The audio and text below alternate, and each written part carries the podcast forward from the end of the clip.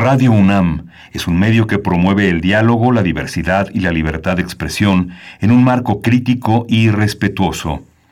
Los comentarios expresados a lo largo de su programación reflejan la opinión de quien los emite, mas no de la radiodifusora. Radio UNAM presenta Primer Movimiento. El mundo desde la universidad.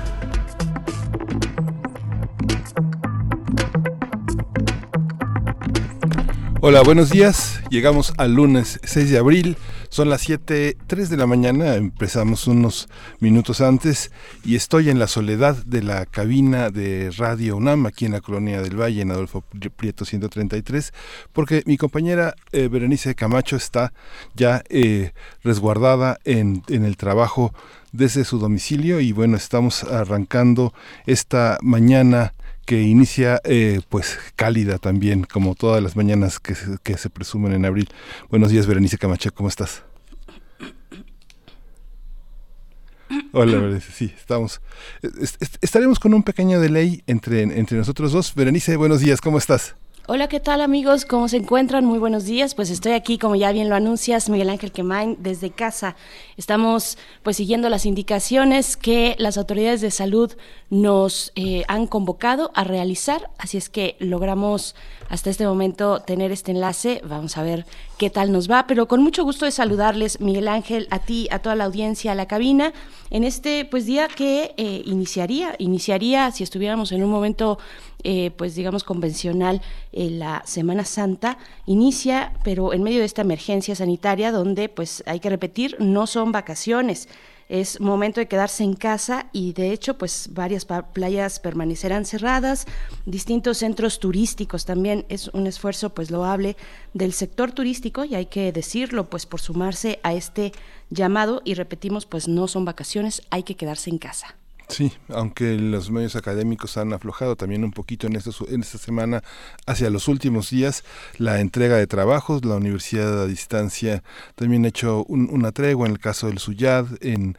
en algunos casos de carreras abiertas, pero hay que mantener esta guardia alta, este, estas actividades que hacen que nos mantengamos en vilo para no agotarnos en estas, en estas jornadas. Y hoy tenemos un programa eh, muy interesante. No dejamos de darle la bienvenida a nuestros amigos de la radio universitaria de Chihuahua que nos sintonizan ahora en este cambio de horario. Hay muchas ciudades, hay muchos municipios, 33 municipios del norte del país que no cambian de horario, desde Tijuana hasta Ciudad Juárez y gran parte de la franja fronteriza. Nosotros hemos cambiado de horario y estamos en una nueva, en una, en una nueva fase lumínica, pero le damos la bienvenida a la radio universitaria de Chihuahua y vamos a arrancar en este lunes con medio ambiente, con lo que llamamos la cuaresma y los afectados por el COVID-19. Vamos a conversarlo con Gabriela Anaya, ella coordina el equipo de soporte de la iniciativa de impacto colectivo por la pesca y la acuacultura mexicana. Así es, y también tendremos como cada 15 días los lunes nuestra sección de la música de las Américas en tus oídos a cargo de Teo Hernández, ustedes pues ya lo conocen, él es coordinador del catálogo de música de concierto de la Fonoteca Nacional, y está a cargo de esa sección donde nos hablará el día de hoy de Beethoven. Hemos venido, recuerden ustedes, pues haciendo un recuento de este gran músico eh, con todo el significado que tiene para la creación musical. En esta ocasión nos hablará de su escritura camerística los tríos de cuerdas, eh, que son su entrenamiento para abordar el género por excelencia de la época, el cuarteto de cuerdas. Sí, vamos a tener en la nota nacional una nota nacional amplia a cargo de Enrique Provencio, un experto, un coordinador del proyecto de informe del desarrollo en México, en el programa universitario de estudios y desarrollo de la UNAM. Vamos a analizar el plan de reactivación económica ante la crisis que provocó la pandemia de la COVID-19 y la presentación del presidente de la República el domingo, ayer domingo a las 5 de la tarde. Así es, y también la poesía necesaria en la voz de Miguel Ángel Quemain, ya mañana me tocará a mí y a ver cómo, cómo suena esto desde acá. Suenas muy bien, Berenice, ¿eh? se, te oye, la voz preciosa, se te oye muy bien la voz, se te oye muy bien, muy nítida y al menos en mis audífonos se te oye con una claridad y una serenidad que yo creo que da también esta, este, este inicio de semana. pues nos da mucha tranquilidad eso, eh, gracias a todo el equipo técnico que, hace posible esto. Y después también tendremos, Miguel Ángel, nuestra mesa del día. Eh, vamos a estar conversando sobre migración, derechos humanos y la enfermedad del COVID-19 en México. Vamos a estar conversando con Gretchen eh, Kuhner, ella es fundadora y directora general del Instituto para las Mujeres en la Migración, también es abogada por parte de la Universidad de Seattle con estudios en políticas de migración por la UNAM y nos eh, acompañará también Ana Lorena Delgadillo, Miguel Ángel. Sí, y bueno, pues vamos a iniciar con nuestra información que tenemos prevista para tener un resumen de lo que pasó este fin de semana. Así es. COVID-19. Ante la pandemia, sigamos informados. Radio UNAM. El presidente Andrés Manuel López Obrador aseguró que la crisis provocada por el coronavirus es transitoria y será superada por los mexicanos. El mandatario presentó ayer su informe trimestral de gobierno y anunció una serie de medidas económicas sostenidas sobre todo en los más eh, necesitados para atenuar los efectos causados por la pandemia de la enfermedad de la COVID-19. De acuerdo con el informe técnico de la COVID-19 presentado ayer por la Secretaría de Salud, el número de decesos por la enfermedad que provoca el nuevo coronavirus es de 94 personas, mientras que el de casos confirmados aumentó a 2.143 y el de casos sospechosos es de 5.209. El gobierno de México presentó en la ONU una propuesta para garantizar el acceso efectivo a medicinas y equipo médico para enfrentar la pandemia del coronavirus. Uno de los objetivos es evitar el acaparamiento de medicamentos por naciones con mayor fortaleza. Mediante un comunicado, la Secretaría de Relaciones Exteriores informó que la delegación mexicana envió la iniciativa a los otros 192 Estados miembros de la ONU. Es eh, con una, una nota que señala que durante la participación en una reunión virtual del G20, el presidente Andrés Manuel López Obrador planteó que la ONU asuma un papel activo en esta propuesta. La Comisión Nacional del Agua aclaró que no reducirá el caudal de agua a la Ciudad de México y al Estado de México. Mediante un comunicado, la Conagua desmintió así la información que aseguraba un recorte de 30% en el suministro de agua a consecuencia de la contingencia por la COVID-19. También aseguró que el sistema Kutsamala opera a su máxima capacidad sin interrumpir el caudal y está previsto que continúe operando así hasta el término de la contingencia. Así es, y en información internacional, la Organización Mundial de la Salud y el, Foro, Fondo Monetario Internacional hicieron un llamado a los responsables del diseño e implementación de políticas públicas a reconocer que proteger la salud pública y restaurar los mercados de trabajo van de la mano. Los dirigentes de ambos organismos sostuvieron que es un dilema falso elegir entre salvar vidas o salvar trabajos e insistieron en que las medidas económicas son un complemento, no un sustituto de los gastos en salud. Sí, Boris Johnson el primer ministro británico ingresó ayer en el hospital de Londres como medida de preocupación ante los síntomas persistentes de la enfermedad del COVID-19. A través de un comunicado de la oficina de Down Street, fue recalcado que Boris Johnson se mantiene en el cargo del gobierno y en comunicación con sus ministros y altos funcionarios. Así es, y pues bueno, en, eh, un inusual mensaje, la reina Isabel II de, de, Inglaterra pidió a los ciudadanos del Reino Unido permanecer unidos, precisamente para superar la pandemia del nuevo coronavirus. La reina, de 93 años, se encuentra en el castillo de Windsor, al este de Londres, donde se ha mudado temporalmente ante la pandemia de la COVID-19. Hasta ahora el Reino Unido suma casi 5.000 personas muertas por esta enfermedad y pues bueno, así la situación y las cifras desde allá en Reino Unido. En Italia se reportó la cifra más baja de fallecimientos desde el 19 de marzo. En las últimas 24 horas el número de muertos fue de 525. Se trata de una reducción del 25% respecto a las cifras del día sábado. Desde que comenzó la pandemia, Italia ha registrado casi 16.000 muertos por el nuevo coronavirus, con casi 129.000 personas infectadas. Y por su parte, Francia reportó 357 muertes por esta enfermedad en las últimas 24 horas. La Dirección General de Salud de este país informó que se trata de la cifra más baja en una semana. En Francia se han registrado más de 8.000 fallecidos desde que comenzó la epidemia. En Grecia, las autoridades pusieron en cuarentena un segundo campo de migrantes cercano a, cercano a Atenas, luego de que un habitante dio positivo por coronavirus. En este campo de Malacasa viven alrededor de 1.700 migrantes. Y Ecuador reportó 77 nuevos casos en Guayaquil, la ciudad más castigada por el nuevo coronavirus, con lo que se eleva a 3.636 el número de personas infectadas en el país. De acuerdo con cifras oficiales, hay 180 muertos por esta enfermedad, pero el ministro, el Ministerio de Salud Pública indicó que adicionalmente se registran 159 fallecidos probables por COVID-19 a nivel nacional. Cabe señalar que la alcaldía de Guayaquil comenzó ayer a repartir ataúdes de cartón para paliar la escasez de los de madera ante la crisis de los cadáveres que se han acumulado en calles, morgues y funerarias. El gobierno de Perú reportó ayer 535 nuevos casos de coronavirus. Se trata del mayor incremento de personas infectadas en un solo día desde que comenzó la epidemia en ese país. Hasta ahora el número de casos confirmados es de 2.281, con 83 fallecidos. El presidente Martín Vizcarra prevé aumentar las pruebas para tener un panorama más amplio y mayor información de la situación. Haití confirmó ayer la primera muerte por coronavirus en el país. Se trata de un hombre con antecedentes de hipertensión y diabetes. Esta persona formaba parte de los 21 contagiados registrados oficialmente en Haití. El 17 de marzo el gobierno reportó los dos primeros casos del nuevo coronavirus.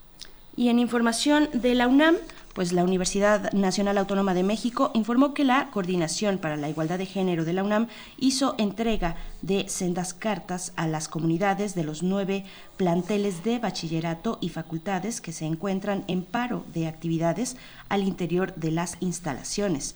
A través de una misiva, Tamara Martínez Ruiz, titular de la coordinación, informó a las y los paristas que durante la contingencia se les hará entrega periódica de materiales de prevención, así como estrategias de acción ante la emergencia sanitaria. Susana López Charretón, del Instituto de Biología de la UNAM, afirmó que con la información disponible sobre la enfermedad de la COVID-19 se sabe que del 80% de los casos pasan por una enfermedad muy leve. Incluso puede haber personas que ni siquiera lo noten o que presenten fiebre y malestar, pero que después de estar 15 días en su casa sanen sin consecuencias y durante su participación en el Café Científico Virtual organizado por el Instituto de Energías Renovables, la experta precisó que de la población detectada y con los indicadores disponibles hasta el momento, solo 15% llega a tener una complicación severa, es decir, presenta una neumonía que los lleva al hospital y casi 5% requiere cuidados intensivos con respiración asistida. Pues con esto... COVID-19 ante la pandemia, sigamos informados. Radio UNAM. Pues ahora regresamos, regresamos con música. Vamos a ir con la, primera de este día que, es del cuarteto de Nos. Eh, la pieza se titula Algo mejor que hacer.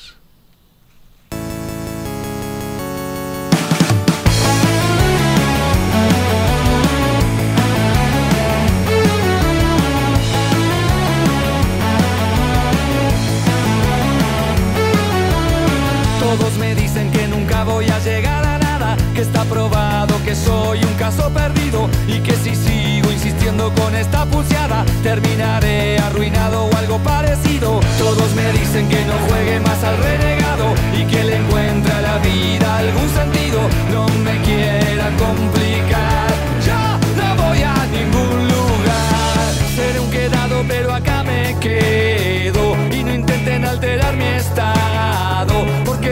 mover ni un dedo.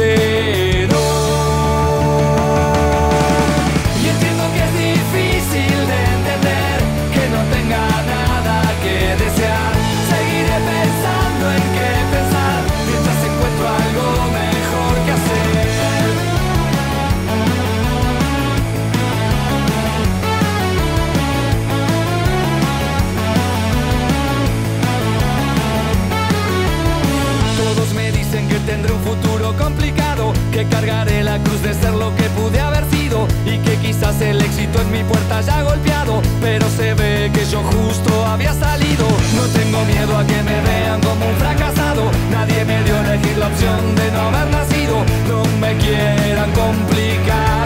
Yo no voy a ningún lugar y es su razonamiento equivocado. Dicen que no tengo más remedio y yo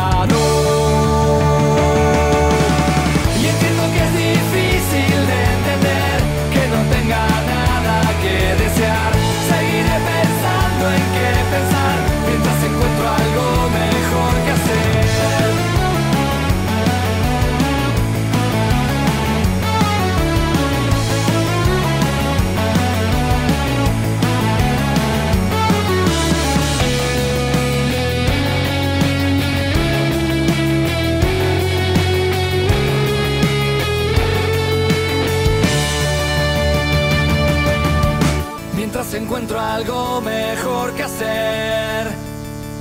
Ya no quiero nada, nada más. Seguiré pensando en qué pensar.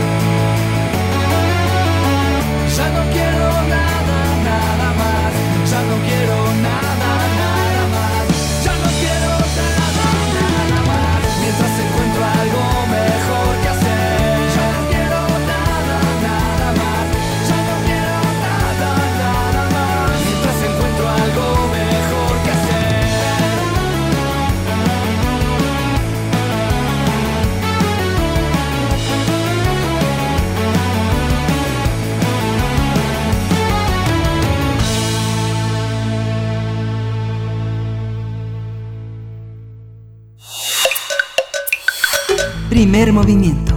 Hacemos comunidad. Lunes de Medio Ambiente. El aislamiento derivado del COVID-19 llegó en un momento crucial para los comerciantes de productos de la temporada que llamamos cuaresma. Si bien la venta de especies marinas se mantiene a lo largo del año, durante la semana que se llama Semana Santa, suelen registrarse ganancias mayores, por lo que su situación comercial y económica pues se verá muy mermada.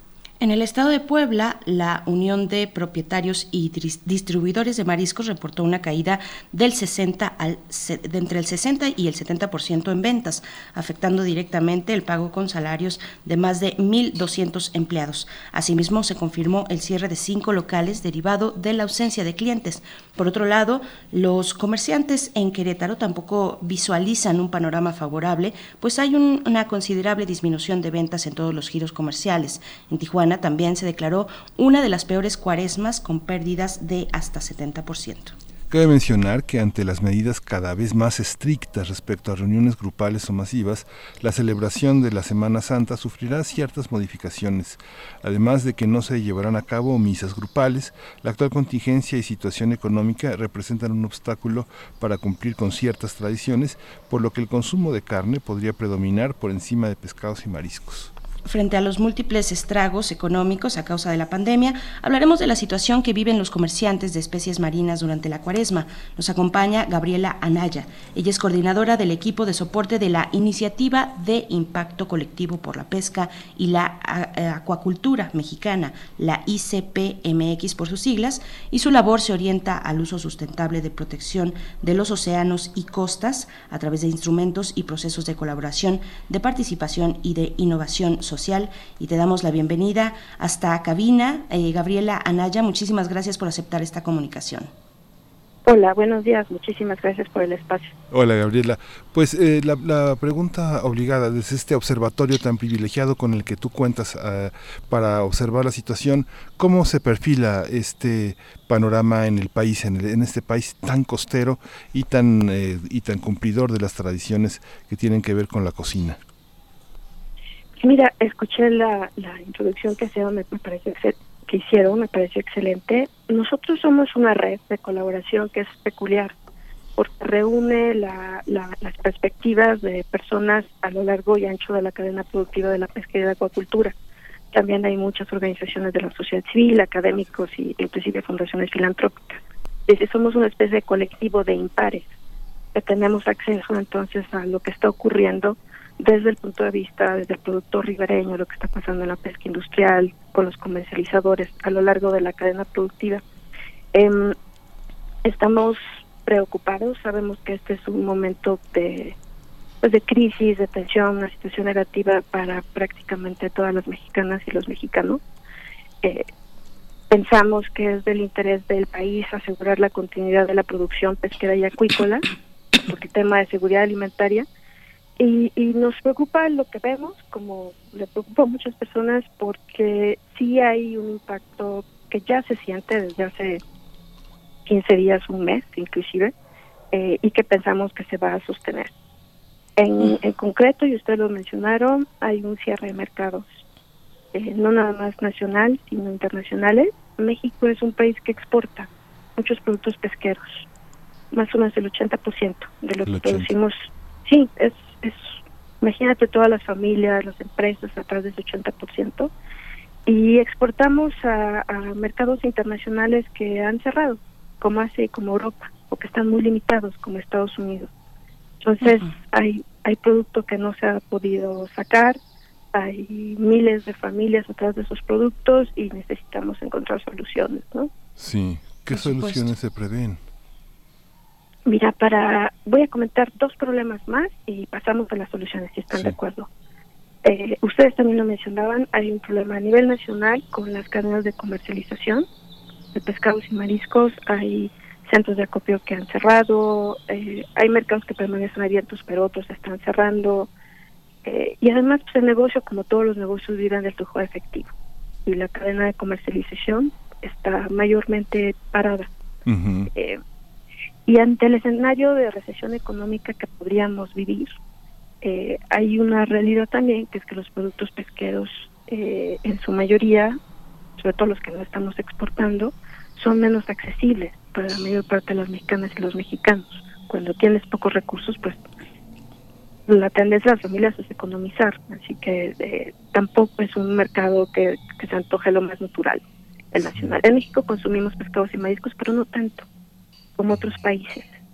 Eh, la cuaresma ayuda, pero en general los patrones de consumo de México eh, no, no, son suficientes para consumir lo que se está produciendo en el país. Claro, Gabriela, sí, sí, me escuchan por allá. Sí, sí, sí. Eh, cuando, cuando tenemos, digo, independientemente de que ahora no estamos en condiciones normales, ¿cómo entender a nuestro país eh, en cuanto a sus regiones productivas? De, de, pescados y de mariscos, para un poco dar la dimensión de cómo está impactando y en qué zonas y con qué perfil de productores eh, este, este momento de emergencia eh, sanitaria. Pues hay, hay pesca y hay acuacultura a lo largo y ancho del país. México tiene 11.000 kilómetros de litoral, en ese sentido somos increíblemente afortunados. Eh, así que el impacto se va a sentir en prácticamente todas las regiones costeras de México. Eh, el, se ha visto un aumento en la venta de algunos productos industriales. En México tenemos dos tipos de pesca, grosso modo, ¿no? La industrial, el atún, la sardina, los mexicanos sí consumimos más, ahí se está viendo un aumento en las ventas, y el ribereño, que es lo que se extrae por métodos más, las pangas, con en, toda la costa mexicana. El impacto en la pesca ribereña en este momento es mayor y se sentirá, insisto, en, en, todo el país. Fíjate que, bueno, ahora que comentas el tema de los del consumo de pescado y marisco en la ciudad, lo, lo que sucede, por ejemplo, es que uno observa en en Europa hay muchísimos locales pero establecidos, hay mucha venta de mariscos, o sea, los mejillones son tal vez como los tacos al pastor, pero hay una parte que, que, tiene que ver con lo establecido, pero en México con un poco con a medias res entre lo informal y lo establecido, porque por lo general los puestecitos de mariscos están en la vía pública, ¿no? O sea, ¿qué pasa con esta, con esta parte? Eh, es muy difícil establecer restaurantes de mariscos o cadenas de restaurantes de mariscos accesibles. La gente incluso hace un esfuerzo. Uno, uno ve que se pasa de los tacos a, a los mariscos, ¿no? Es, es una parte que tiene que ver con nuestra cultura, ¿no? También. Creo que es cultural. Mi impresión es que México ve mayormente hacia la tierra, en lo que comemos, en lo que notamos, en nuestras políticas y eso pues se refleja obviamente en el, en el consumo. Si tú estás en Portugal o en España, como bien dices, en Japón, comen muchísimos pescados y mariscos. En México no. Es algo que puede cambiar en un futuro. La realidad es que en este momento tenemos un consumo per cápita relativamente bajo comparado a otros países. Y eso tampoco crea el incentivo para que se note más comercio y actividad alrededor de, los productos del mar. Eh, hay, no obstante, un esfuerzo considerable de organización en el sector pesquero. No todo es perfecto. el sector pesquero y acuícola tienen obviamente muchos espacios para, para fortalecer su trabajo, asegurar que sus operaciones son sustentables para el tema ambiental y, económicamente, pero hay confederaciones pesqueras muy organizadas en México que apoyan a, un, a miles de cooperativistas que trabajan en el sector eh, y es un juego entre demanda y oferta. Entonces el país no consuma más, pues tampoco están los incentivos ahí para, para tener mayor presencia y organización en el mercado y, viceversa. La realidad es que ahorita tenemos una producción, la que, se, la que se exportaba, que de alguna manera se tiene que movilizar en el país o encontrar nuevos mercados mientras pasa esta contingencia. Y, y, a, título personal, yo no pesco, yo me dedico a facilitar colaboración entre, entre actores de este sector y externos. Eh, yo siento una actitud entre quienes pescan, especialmente los pescadores ribereños, em, que por una parte reconoce que es tiempo, y esto es bien importante, reconocen que es tiempo no de pedir, sino de dar. En esto estamos todas y estamos todos, es un problema para, para México.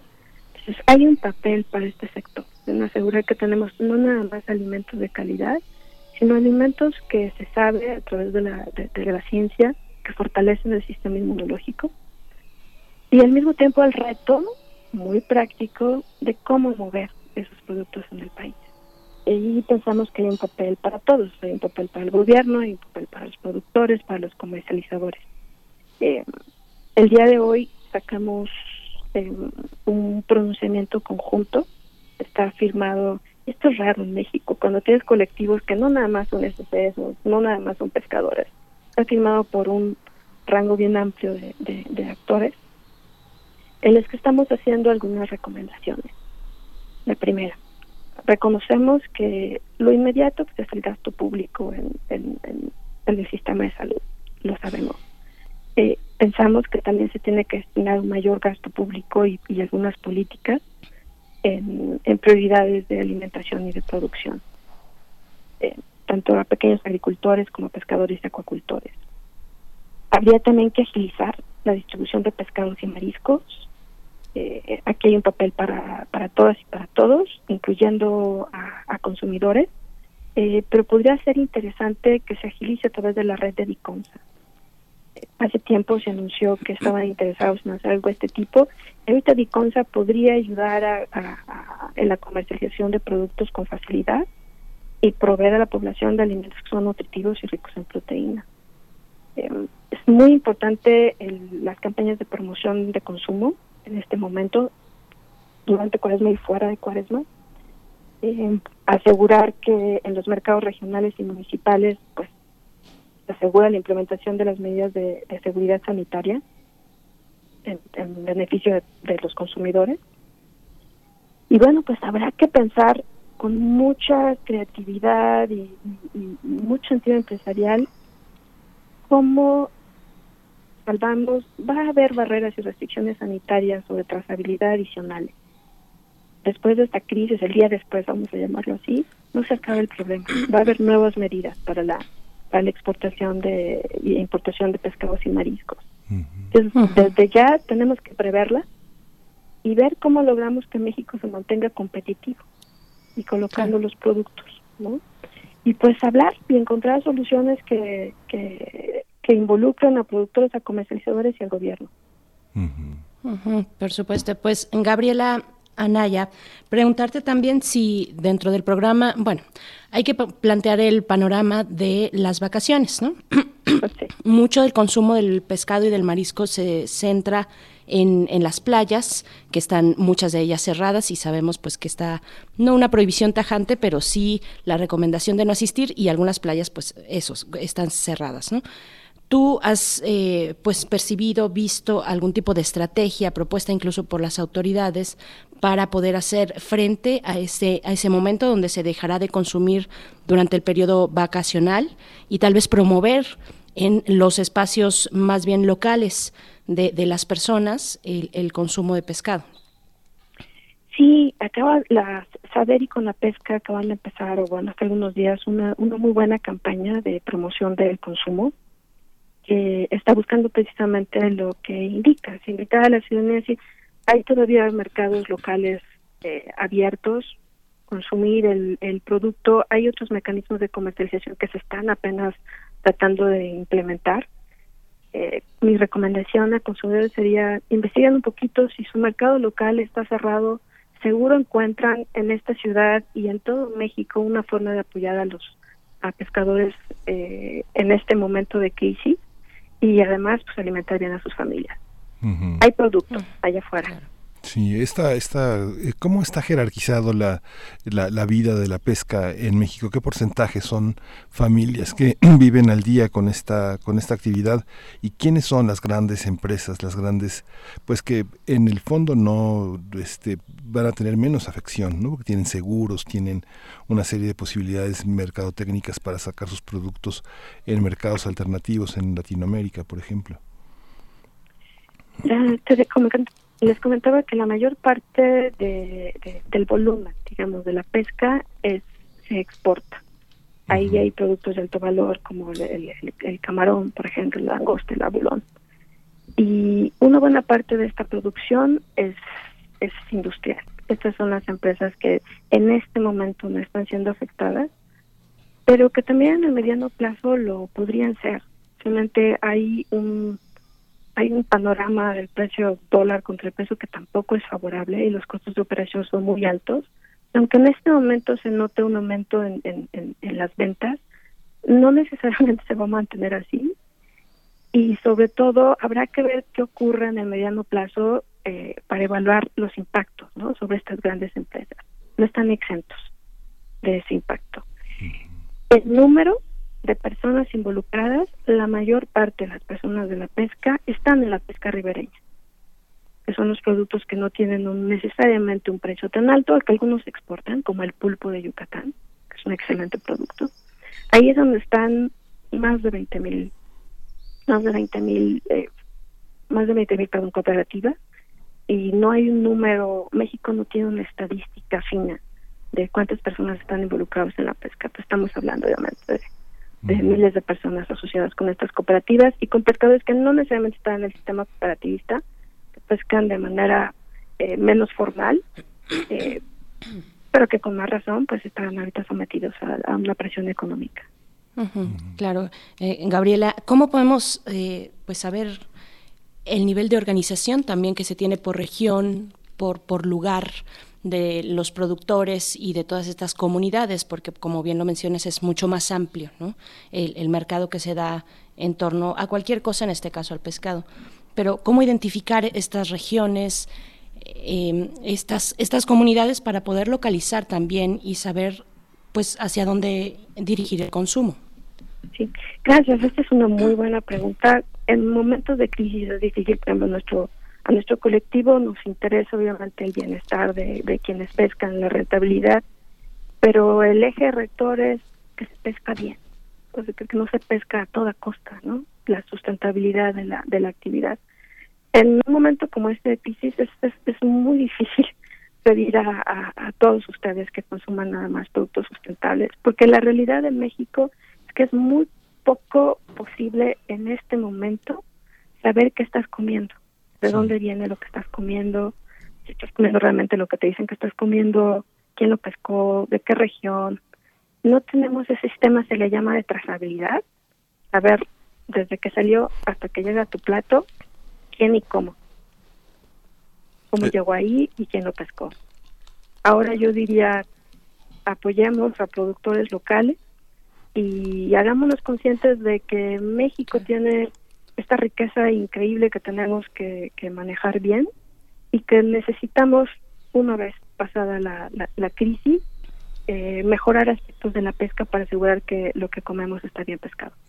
Hay una hay una percepción que de pronto puede uno tener, por ejemplo, ahora que mencionaste el abulón, ¿no? que como es, es un es un alimento de exportación, es inaccesible en México, ¿no? ¿Quién quién cuánto cuesta un kilo de abulón? No lo sé, ¿sabes? Debería ser, honestamente, no tengo el dato. Eh, les puedo platicar una historia del abulón. Sí. El abulón se pesca con métodos artesanales y las cooperativas que lo pescan desde hace años y que exportan con tanto éxito son ejemplo en el mundo de buena organización, de buena pesca y de previsión. Son muy resilientes.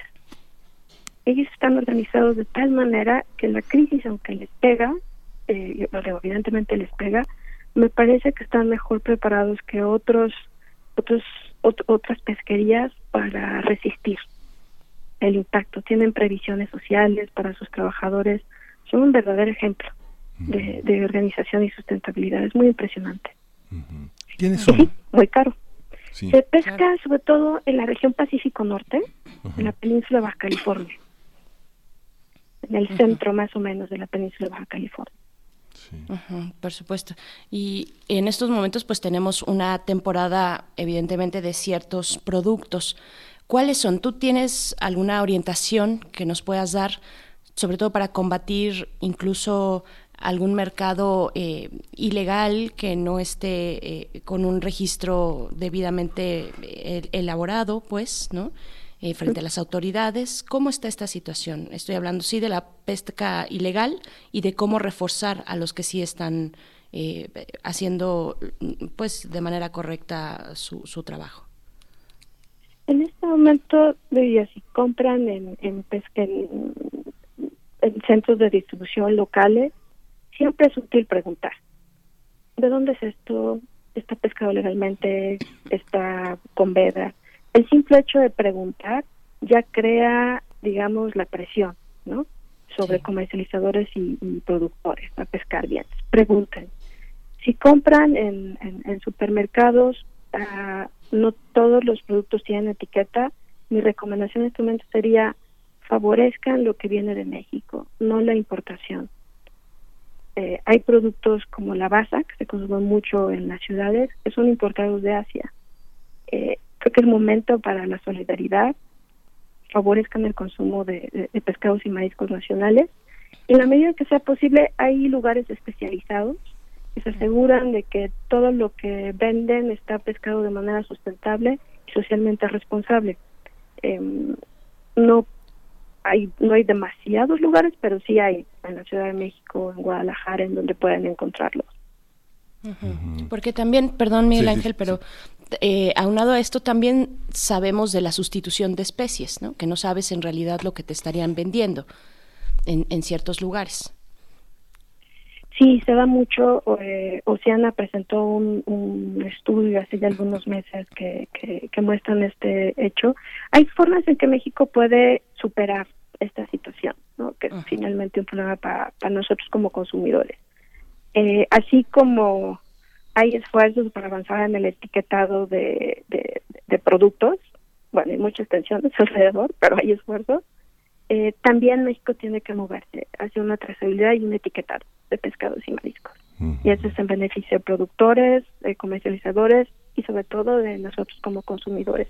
No estamos todavía ahí como país, creo que vamos hacia allá y habrá mucho que aprender de este momento de crisis.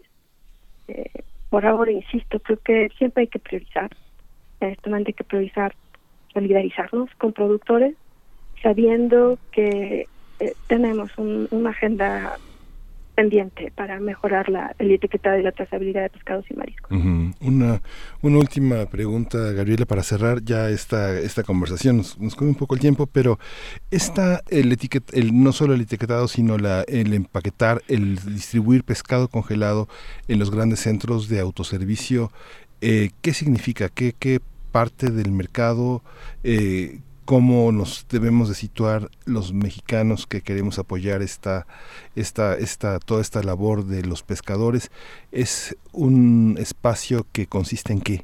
¿Qué, qué son estos pescados que están congelados con sobre todo tilapias, este blanco del Nilo, todos estos que son como, como la carne de cañón de los súper, ¿no? Pues sí. Pues mira, una parte de esto, si no se proporciones, eh, son importados. Eh, hay mucho cultivo en acuacultura de tilapia en el país. Eso es positivo. Muchas familias que dependen de esto. Eh, eh, el blanco del Nilo es importado. Yo diría, hay que favorecer siempre lo nacional. Eh, y el hecho de que se presente que la, carne de cañón, este, el pescado de cañón sea congelado, pues eso es positivo. Hay que encontrar maneras de que en, las, en los centros urbanos apoyemos el consumo de lo que se produce en las costas. Y eso implica que haya un, procesamiento, un tratamiento para que nos llegue fresco y aseguremos la calidad. Eh, habría, me parece, como país que invertir recursos, creatividad y, y una verdadera estrategia de cambio para agregar valor a los productos pesqueros y acuícolas. El congelado te permite, hay otras, hay otras modalidades que podríamos explorar para asegurar que nos llega con calidad. Pues Gabriela, te agradecemos muchísimo esta, esta participación hoy aquí en Primer Movimiento. Conversamos con Gabriela Naya, es coordinadora del equipo de soporte de la iniciativa de impacto colectivo para la pesca y la acuacultura mexicana. Pues te damos las gracias y pues nos vamos a ir con nos vamos a ir con música, ¿verdad? Así es. Sí. Me aclaro un poquito la garganta, que ahora con el nuevo horario, que ese es un tema que no hemos conversado en esta mañana, pero pero pues nos cambió un poquito la jugada este horario de verano, pues vamos a vamos, vamos con música. Esto es de King Gizzard and the Lizard Wizard. La canción es Fishing for Fishes.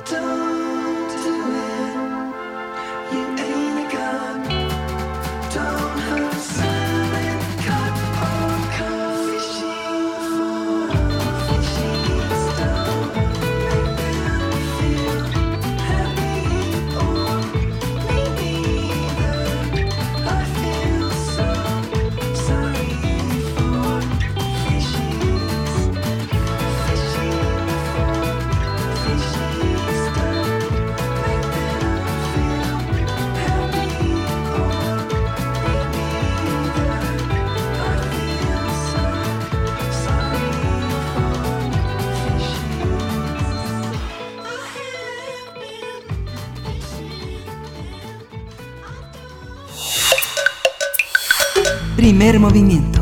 Hacemos comunidad. El genio de Bonn. Ludwig van Beethoven. A 250 años de su natalicio.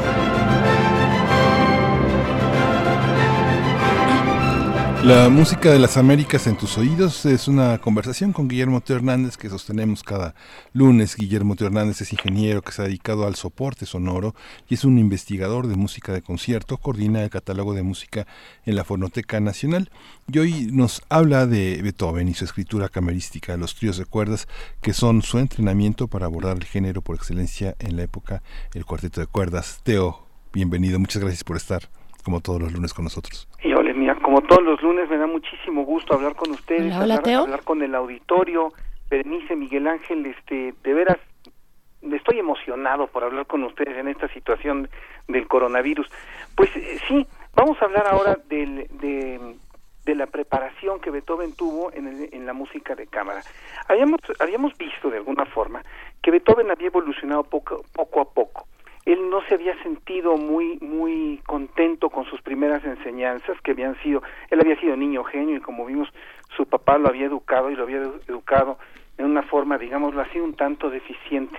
Entonces él había estado buscando maestros, eh, eh, tuvo ya vimos no también en las primeras sesiones este algunos de los maestros que él buscó para seguirse educando y, educan, y educarse en Bonn sin embargo él sale y se va a Viena y en Viena en Viena continúa continúa estudiando con Haydn continúa un poco con Salieri un poco con Albrecht Berger y pero en otra en la otra medida estudia él por sí mismo. Y cómo estudia por sí mismo bueno eh, primero ya vimos este también un poco él en sus propias sonatas para piano va buscando eh, diferentes diferentes formas va va evolucionando en su estilo toma toma como modelo para sus conciertos de piano por ejemplo eh, de los conciertos de, de Mozart que también ya ya estuvimos viendo esto de las sinfonías también él estudia con Haydn pero estudia las sinfonías de Haydn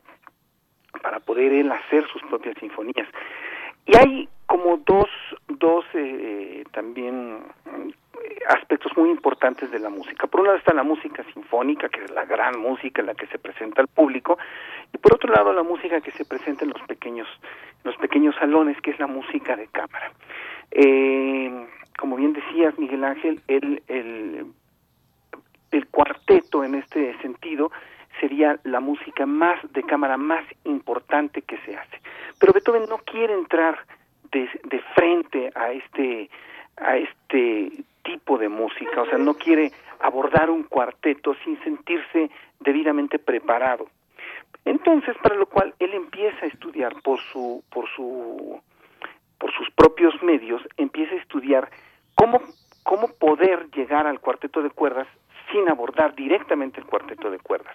Entonces, bueno, evidentemente toma como modelo los cuartetos de Haydn y de Mozart, pero antes de abordar el eh, cuarteto ya como estructura, lo que hace es abordar el trío de cuerdas. El trío de cuerdas es una cosa, digamos, eh, no voy a decir más sencilla, pero sí eh, que representaba menos, un menor reto. Eh, porque la música de cámara en esta época casi toda estaba dirigida a los aficionados. Eh, también esto nos, nos, lleva a pensar cómo es la emancipación del compositor como compositor. A Beethoven le toca una época donde ya habíamos visto los mecenas empiezan a cambiar, entonces el compositor tiene cierta libertad para poder, eh, digamos, vender su música. Una de las formas de vender la música es venderla a través de los editores. Eh, casi la mayor parte de las veces una pieza estaba dedicada a algún, algún, algún patrón, digámoslo así, algún mecenas que pagaba eh, o le, por lo menos le daba una suma importante de dinero cuando le dedicaban una pieza y después se la daba a un editor y el editor le vendía la pieza al editor y este y de esta forma se popularizaba, ¿no? Ese es el caso de los de los tríos de cuerdas que estaban dirigidas básicamente a los aficionados. Esta es una cosa muy importante porque el mercado principal de las editoriales era el mercado de la música que se consumía en casa y evidentemente no todos eran músicos profesionales, sino eran músicos eh, aficionados, aunque muy buenos aficionados. ¿no? Entonces, eh, es, es muy curioso porque el, eh, la cuestión de derechos autorales no estaba fija en aquella época y era, y era un ir y venir y pleitos con las editoriales. Las editoriales eh, casi casi pensaban que le estaban haciendo un favor al compositor al publicar su música porque ya le habían pagado esa composición. O sea, si ya había recibido un, un dinero por, por dedicársela a, alguien, entonces ellos porque tendrían que pagar eh, después otra suma por, eh, por editar la pieza, ¿no? Entonces este, venía este este ir y venir, este estire y afloje para, para poder pagar la, la, la por segunda ocasión, eh, en esta es la mentalidad de la época, una, una composición. Los tríos de cuerdas entonces son, son dirigidos un poco más aficionados, entonces en ese sentido técnicamente son un poco más un poco más este sencillos. El trío que vamos a hablar ahora es una serenata que lleva que está en ocho movimientos y fue publicada por Artaria en 1797 y es antecedente directo a los cuartetos del Opus 18 que publica ya entrado 1800 y que de y que de hecho eh, él elabora poco a poco, ¿no? Son seis cuartetos del Opus del Opus 18. Entonces lo que vamos a ir ahora es una serenata para violín, violonchelo, que es un es un trío básicamente, es un trío en re, en re mayor Opus 8 y está en ocho movimientos. ¿Esto qué quiere decir? Que no tiene la estructura seria, digamos, que tendrían los de los demás los demás tríos o que tendría un cuarteto de cuerdas que es en cuatro movimientos. Está hecho más como si fuera una suite. Entonces, pensado más como una suite barroca. Entonces, no sé, eh, la versión que vamos a escuchar es una versión verdaderamente preciosa, porque es una versión de tres verdaderos virtuosos. Es Jascha Heifetz, William, al, al, violín, William Primrose a la, a la viola, y Gregor Piatigorsky al, al cello. Entonces no uh -huh. sé si podemos oír tantito y después claro. comentar. Claro que sí, Teo, ya la estamos escuchando de fondo, así es que los dejamos con esta pieza y volvemos contigo, Teo.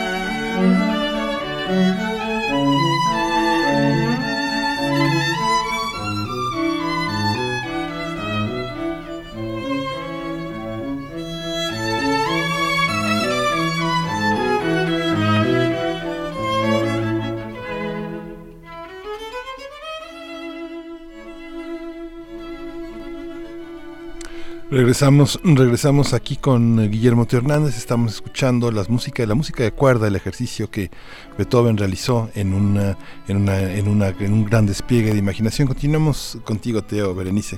Sí, mira, nada más, eh, para, para cerrar, eh, comentar lo siguiente. El trío de cuerdas es, es básicamente combinar tres, son tres este, instrumentos de, la, de las de la familia de las cuerdas, el violín, la viola y el cello, con que tienen sus timbres parecidos.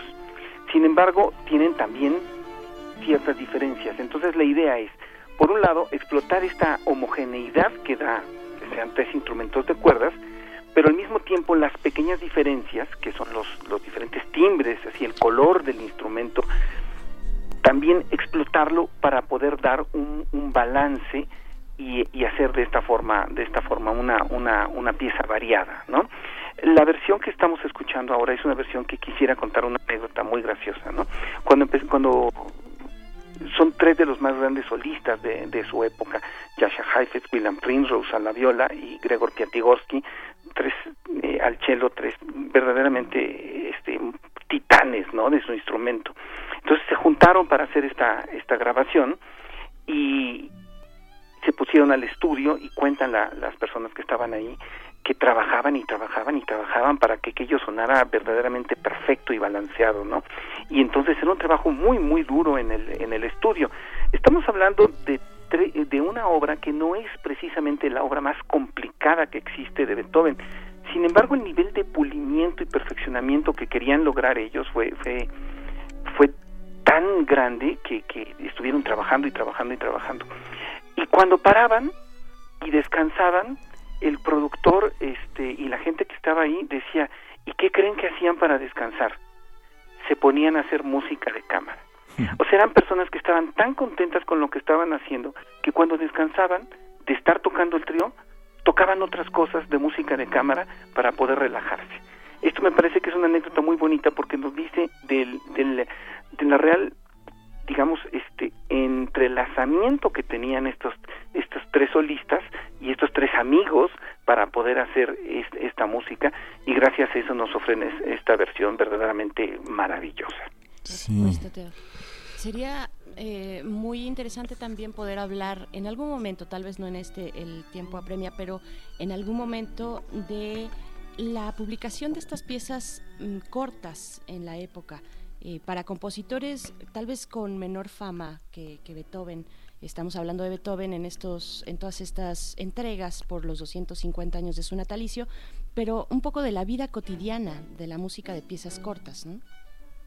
Sí, de, lo que de lo que se llamaba en algún momento lo que se llegó a llamar la música la música de casa, la música para hacer en casa.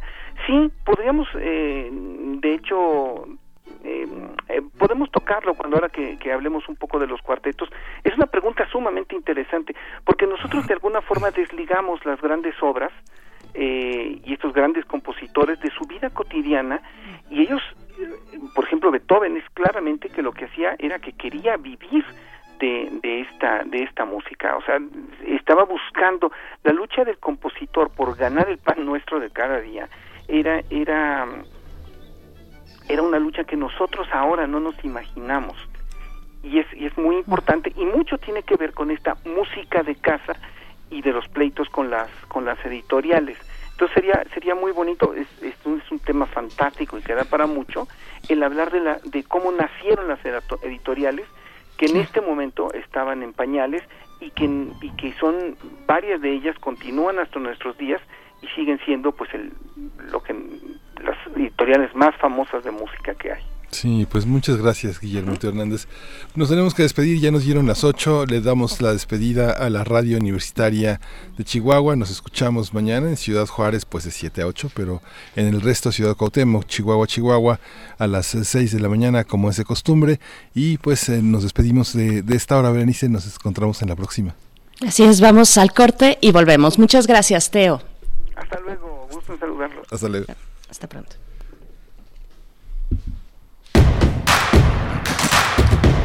Encuentra la música de primer movimiento día a día en el Spotify de Radio UNAM y agréganos a tus favoritos.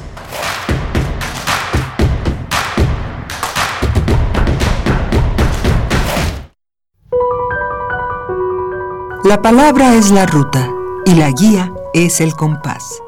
Ningún poema está completo sin una buena plática.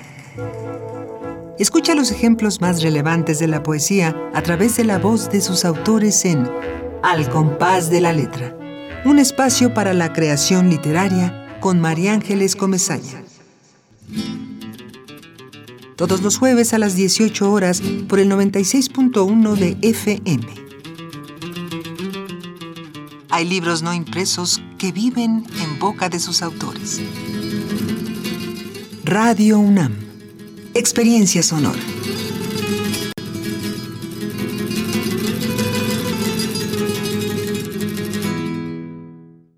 Para proteger la salud de todas las personas y siguiendo las recomendaciones de las autoridades sanitarias, los módulos del INE suspenderán su servicio hasta nuevo aviso. Nuestros módulos atienden diariamente decenas de miles de ciudadanas y ciudadanos a lo largo y ancho del país, por lo que de esta forma evitaremos que sean un punto de contagio del nuevo coronavirus. Encuentra más información en INE.mx. Para protegernos, contamos todas, contamos todos. INE. Hola, soy Susana Distancia. Tengo un superpoder que me ayuda a frenar al COVID-19. Cuando extiendo mis brazos, puedo crear un espacio de metro y medio que me mantiene lejos del malvado coronavirus. Esa es la sana distancia. ¿Sabes qué es lo mejor? Que tú también lo tienes.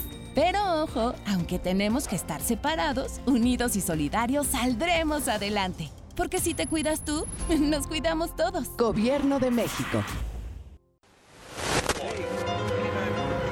En Europa, desde 2018, se está buscando regular los derechos de los robots. Este año, China consiguió la primera clonación exitosa de un gato y están buscando, en poco tiempo, iniciar la clonación en masa de seres humanos. El Programa Universitario de Bioética de la UNAM te invita a reflexionar sobre estas y otras cuestiones en El Árbol de las Ideas. Bioética, Ciencia y Filosofía para la Vida un programa dedicado al análisis y divulgación de los temas más trascendentales de la agenda bioética de la mano de diversos expertos en la materia. Miércoles a las 16 horas por el 96.1 de FM. Radio UNAM, Experiencia Sonora. Síguenos en redes sociales. Encuéntranos en Facebook como Primer Movimiento y en Twitter como arroba PMovimiento. Hagamos comunidad.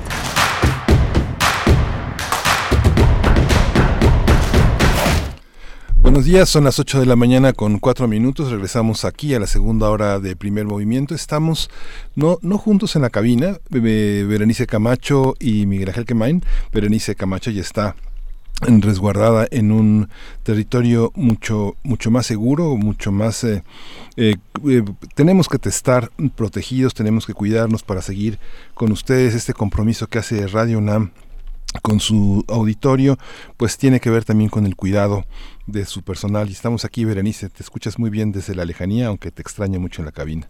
Yo también los extraño, Miguel Ángel Quemain, a todo el equipo que es, eh, está ahí en cabina, también el que está en casa resguardado ya desde hace un par de semanas. Y pues estamos en este ejercicio que se puede dar gracias a eh, todo el conjunto de personal técnico, de ingenieros, eh, de operadores también en cabina y, que hacen posible esto, este tipo de enlaces. Estamos, es la primera vez que hacemos este ejercicio. Yo, como bien lo dices, me encuentro desde casa. Eh, con una cabina pues mm, instalada ya eh, gracias a todo este equipo técnico y pues también le estamos dando la bienvenida a quienes nos sintonizan a través de la radio Nicolaita. Estaremos con ustedes, ya lo saben, en la siguiente hora hasta las 9 de la mañana con este nuevo horario, el horario de verano que ya empezó a través del 104.3. Llegamos así hasta Morelia, gracias a la Universidad Michoacana de San Nicolás de Hidalgo, Miguel Ángel. Y pues es un gusto poder seguir, darle viabilidad a la radio en estos momentos complicados. Lo hemos hecho, eh, pues la radio se ha caracterizado por, por eso, precisamente por esa compañía, esa cercanía, eh, esa sencillez también de llegar hasta sus oídos en momentos complejos como lo es el que presentamos ahora, el que enfrentamos como humanidad básicamente, en, este, en estos meses con la enfermedad del COVID-19, pero aquí estaremos haciendo este esfuerzo y yo te agradezco mucho, Miguel Ángel, también allá, eh, pues con esta diligencia que tienes en cabina de manera presencial en Adolfo Prieto 133. Gracias, Benice. Pues tenemos una, una hora que viene eh, muy intensa y muy interesante. Vamos a tener la presencia de Enrique Provencio, que coordina el proyecto Informe del Desarrollo en México en el Programa Universitario de Estudios del Desarrollo de la UNAM y con el tema del plan de reactivación económica ante la crisis provocada por la pandemia de la COVID-19. Vamos a entrar en, en, unos segundos, vamos a entrar. Fíjate, Berenice, que una de las cosas que me asombró el fin de semana, que me, bueno, que no me asombró, me, me dolió, me dolió muchísimo, fue esta, esta apertura de López Gatel para señalar que, para explicar por qué la población que no esperábamos que fuera tan tan, eh, tan perjudicada por el COVID-19 lo fuera, que son las personas entre 25 y 50 años, él señaló que la sal, el azúcar, las grasas, pero sobre todo las enfermedades crónicas y la injusticia tan radical hacen posible que nuestra población económicamente activa sea tan, tan, vulnerable, ¿no? Todo esto que tiene que ver, por supuesto, con una con una corrupción pues eh, generalizada en un sistema que, que ve por que ve poco por la ciudadanía. Pero ya está ya está nuestra nota nacional, Berenice, y vamos a entrar este eh, vamos a entrar en, un, una vez que estemos el IDE. Así es. Primer movimiento Hacemos comunidad. Nota Nacional. Este domingo, desde Palacio Nacional, el presidente de México, Andrés Manuel López Obrador, anunció el plan económico para reactivar la economía del país para enfrentar la crisis provocada por la pandemia de COVID-19, que se basará en el Plan Nacional de Desarrollo que se ha aplicado durante el inicio de su desde el inicio de su gestión. Para reactivar la economía, el mandatario anunció que no aumentará el precio de combustibles, tampoco los impuestos, y no creará nuevos, nuevos impuestos. Además, invertirá 25 mil millones de pesos adicionales para drenaje y mejoramiento de vivienda en 50 municipios marginados, con lo cual se crearán más de 200 mil empleos directos en tan solo nueve meses. En este sentido, señaló que se devolverá el IVA con prontitud a contribuyentes, como lo han solicitado los empresarios, mientras que los tiempos oficiales o los tiempos fiscales, que se llaman legalmente, se entregarán a los medios de comunicación. López Obrador señaló que para financiar el plan de reactivación económica se recurrirá al Fondo de Estabilización de los Ingresos Presupuestarios y Recursos que estaban guardados en fideicomisos y se apoyará en la banca de desarrollo. Indicó que disminuirán los sueldos de los altos funcionarios públicos y eliminará los aguinaldos desde el cargo de subdirectores hasta el de presidente, pero destacó que no habrá despidos de trabajadores al servicio del Estado, pero que tienen que reforzar su compromiso con la Administración. Y bien, pues para realizar un análisis a mayor profundidad del plan de reactivación económica presentado por el Gobierno federal para hacer frente a los efectos provocados por la emergencia sanitaria de la COVID-19, nos acompaña en la línea esta mañana, en primer movimiento, Enrique Provencio, coordinador del proyecto Informe del Desarrollo en México en el Programa Universitario de Estudios del Desarrollo de la UNAM. Y le damos la bienvenida una vez más, eh, doctor Enrique Provencio. Gracias por aceptar esta conversación para la audiencia de primer movimiento. Buenos días. Buenos días, Berenice. Buenos días, Miguel Ángel. Gracias por invitarme. Perdón por la tos, pero Enrique, ¿cómo entender la estructura de este informe de gobierno? Era un informe, pero eh, de gobierno, pero también era una propuesta. ¿Cómo entenderlo hoy? Sí, efectivamente, eh, era más, mucho más que un informe trimestral.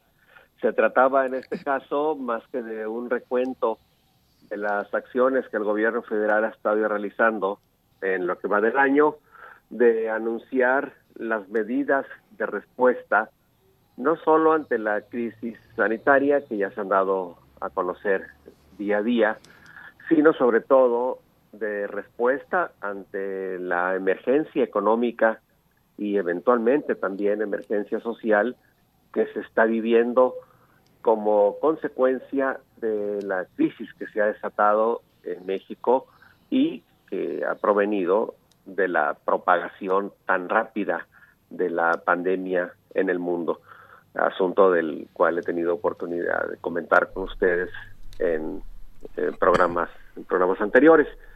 Eh, por eso esta emisión, este informe eh, ofrecido ayer por el presidente López Obrador era esperado con tantas expectativas, porque esperábamos conocer la respuesta ante la emergencia económica justamente.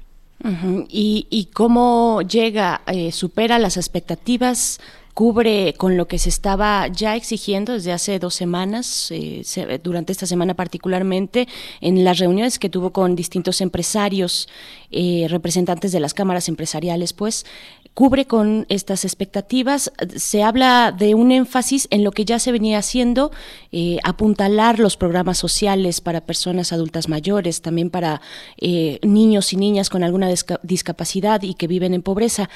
¿Cómo se ve este panorama que está planteando el presidente a la par también de lo que ya se viene planteando en su gestión eh, pues de la cuarta transformación que él llama? Pues a propósito de las expectativas que dice usted, Berenice, había expectativas sobre todo porque en las semanas previas, durante las, eh, sobre todo durante las últimas tres semanas de marzo, eh, muchos habíamos esperado ya que el gobierno federal hubiera tomado algunas medidas y por qué razón. Eh, la razón era que ya desde fines de febrero había muchos indicios de que la crisis que se estaba propagando por el mundo entero estaba ya incidiendo en la economía mexicana. Muchas empresas estaban empezando a parar actividades, sobre todo, por ejemplo, en la automotriz, pero también había mucha disminución ya de actividades en la industria turística, en los hoteles, en las líneas aéreas, y poco a poco, a medida que se empezaron a adoptar las medidas de aislamiento social, también se empezó a propagar al interior de la economía mexicana una disminución de actividades. Al mismo tiempo, en muchos países del mundo se empezaron a tomar medidas para contener esta caída tan acelerada de la economía que iba acompañando a la expansión de la pandemia del coronavirus por el mundo.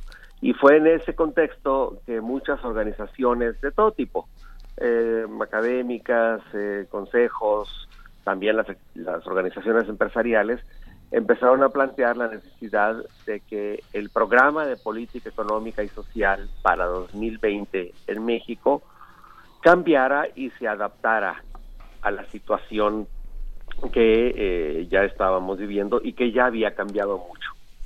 Pues desde fines de febrero, desde la Organización para la Cooperación y el Desarrollo Económico hasta las propias encuestas que levanta el Banco de México, indicaban que ya no íbamos a crecer eh, por ahí de 1%, que era como se estimaba a principios de 2020, sino que la economía mexicana iba a empezar a perder empleos, iba a reducir su ritmo de producción, las ventas iban a empezar a disminuir.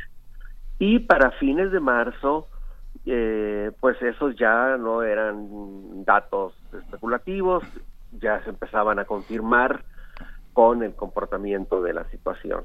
Y el día primero de abril, el jueves, el miércoles de la semana eh, pasada, el, el propio gobierno federal le presentó a la Cámara de Diputados sus escenarios para 2020 y, su, y sus proyecciones para 2021. Esta es una obligación que el gobierno federal tiene ante la Cámara de Diputados para dar a conocer los llamados precriterios de política económica para el presupuesto de egresos del siguiente año, en este caso para 2021.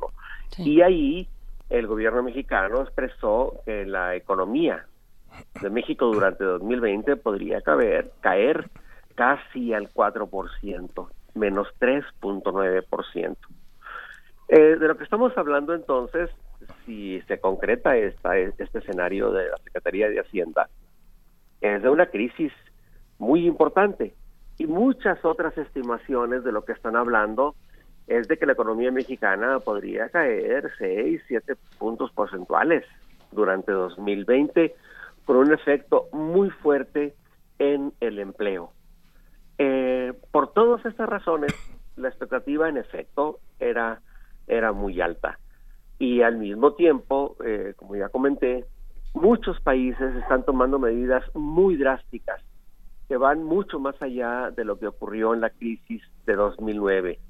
Y lo esencial de todas estas medidas es que los gobiernos están haciendo un esfuerzo muy intenso para aumentar su inversión, apoyar a los trabajadores que están cayendo en desempleo, facilitar las cosas para que la actividad económica se mantenga, por ejemplo, apoyándolas con, con crédito. Por esto, en efecto, había, había altas expectativas.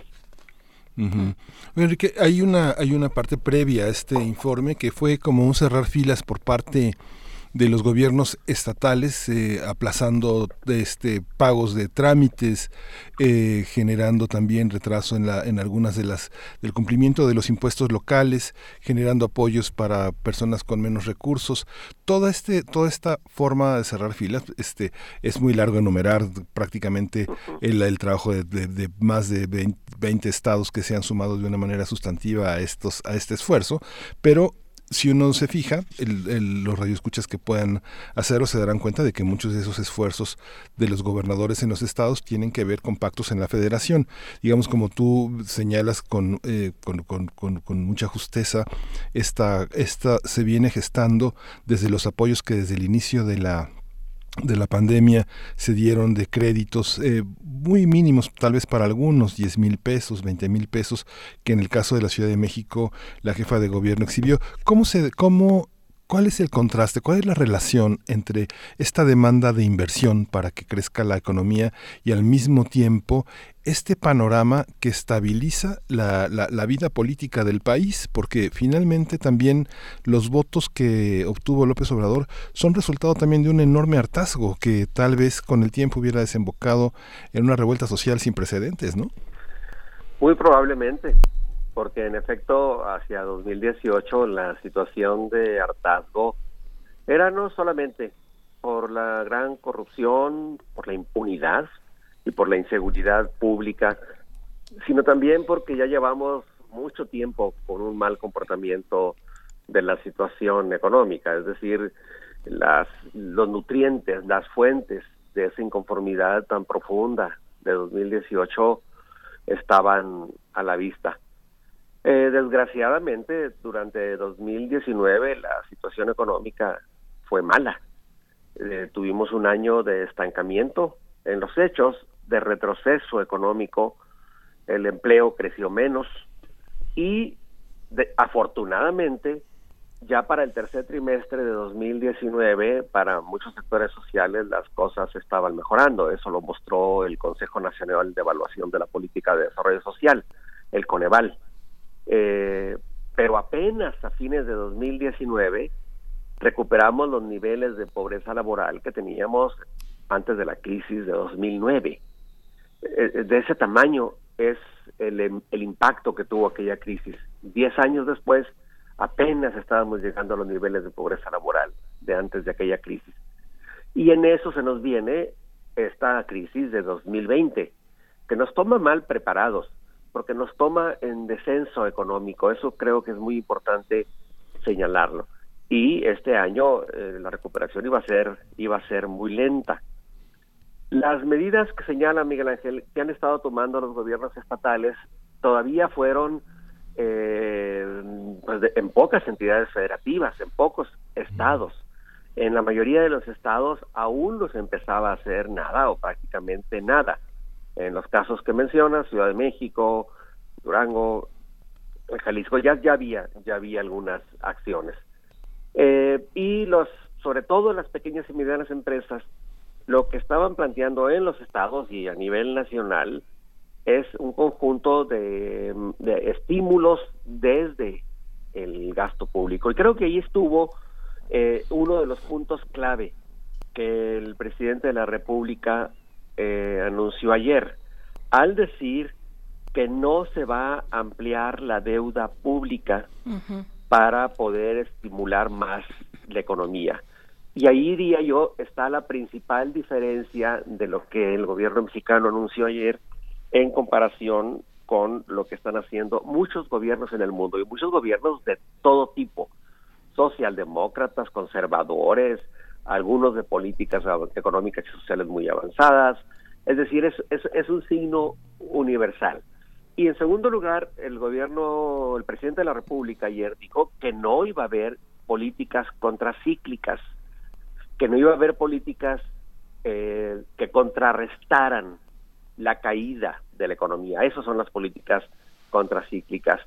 Y al citar a Roosevelt, eh, yo en lo particular pensé que iba a decir algo que emulara las políticas de Roosevelt. Lo que el presidente Roosevelt hizo en los años 30 en Estados Unidos fue justamente aplicar políticas contracíclicas y, aplicar políticas expansivas a través de medidas fiscales muy fuertes, incremento de impuestos e incremento del gasto.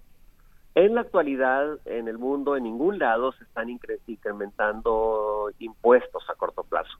Lo que sí se está haciendo es aplicar políticas de estímulos y políticas expansivas eh, para contrarrestar la caída de la economía. Y ahí está una de las grandes diferencias respecto a, que, a lo que el gobierno mexicano anunció ayer. Ahora, es cierto que sería un gran error aplicar políticas de estímulo que solo favorecieran a las grandes empresas. Eh, pero de lo que se trataba era de establecer políticas que apoyaran a las pequeñas y medianas empresas para sostener las fuentes de empleo. Y me parece que ahí sí hay una polémica en este momento en México. El objetivo debe ser sostener el empleo y apoyar a las personas que pierden sus trabajos para que puedan mantener sus medios de vida en esta situación de aislamiento social por la pandemia. Y en muchos casos, para apoyar las fuentes de empleo, el empleo, perdón, hay que apoyar la fuente de empleo, que es, que es la empresa, siempre y cuando ese apoyo de veras se traduzca en un soporte a las trabajadoras, a los trabajadores, a, los empleados. Eh, yo en lo particular pienso que las políticas contracíclicas en este momento son indispensables y que lejos de contribuir a la desigualdad, las políticas contracíclicas atenuarían la desigualdad que es muy probable que se profundice si la crisis eh, llega a, las, a los niveles que se está esperando, ¿no? Claro. Doctor Provencio, a diferencia de México y de lo que anunció ya el presidente el día de ayer, eh, otros países sí estarían entrando en el esquema de, eh, pues de ampliar la deuda pública. Ya sabemos eh, y tenemos noticia, lo ha expresado así el grupo del Banco Mundial, que ha puesto ya en marcha su primera fase de operaciones de emergencia. Ya se están empezando a destinar recursos para países pues en desarrollo o en pobreza, pues pienso en Haití particularmente para este lado del, del mundo que sí están aceptando y estarán aceptando eh, pues lo que el Banco Mundial con lo que puedan acordar con esta institución.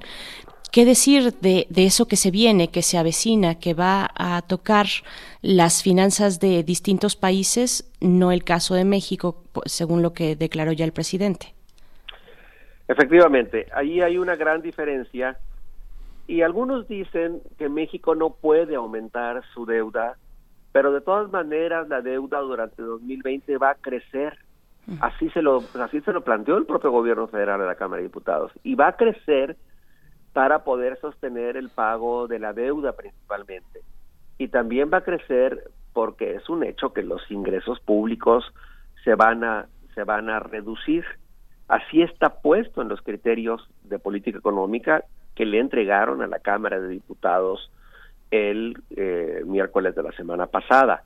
Y en ese sentido, lo que el presidente planteó ayer tiene algunas diferencias, eh, no nada más de datos, sino de concepción respecto a que el propio eh, paquete de precriterios le presentó a la Cámara de Diputados. Eso para mí fue un poco desconcertante porque hay una realidad ineludible que ya, que ya el propio gobierno ha dicho.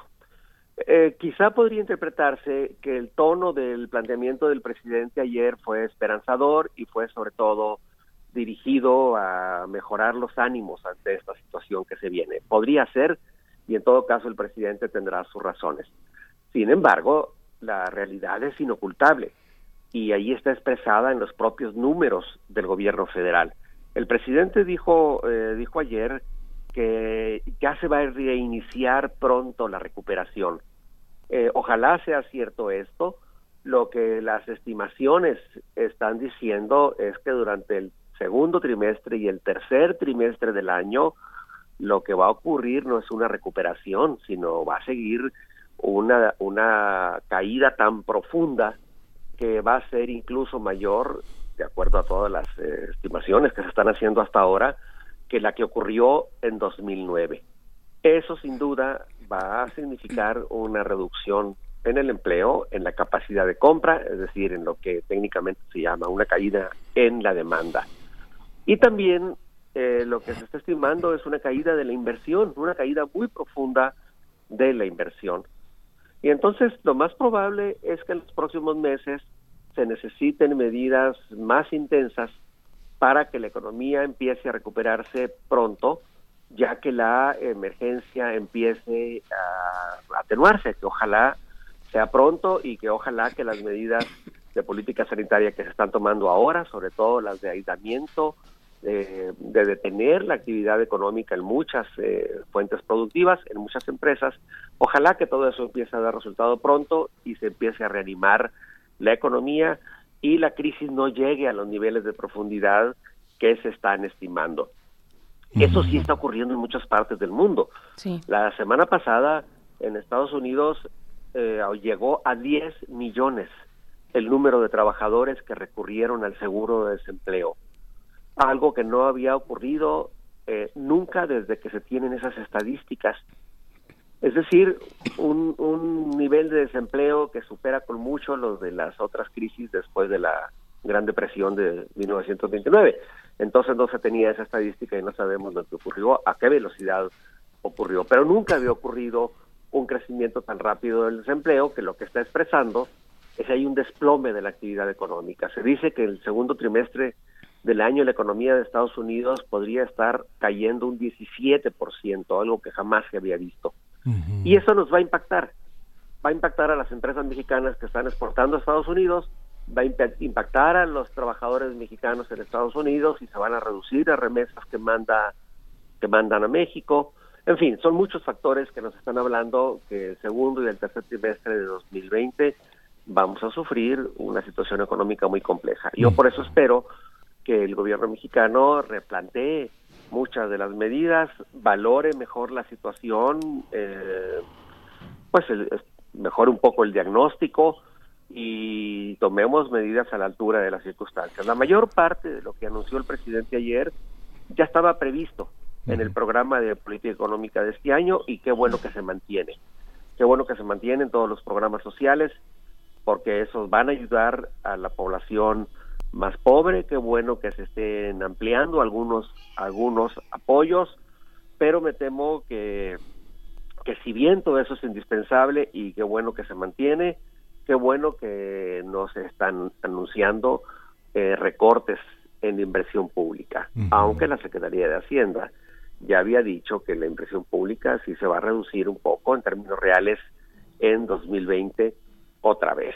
Al contrario, lo que necesitamos es que se aumente la inversión y eso lo que implica es que haya más endeudamiento de parte del gobierno federal. Eso es bueno, eso no es neoliberal, eso se está haciendo en todos lados, independientemente del tipo de gobiernos, y esas son medidas que no se deben asociar con el pasado, a mi juicio, sino con el futuro.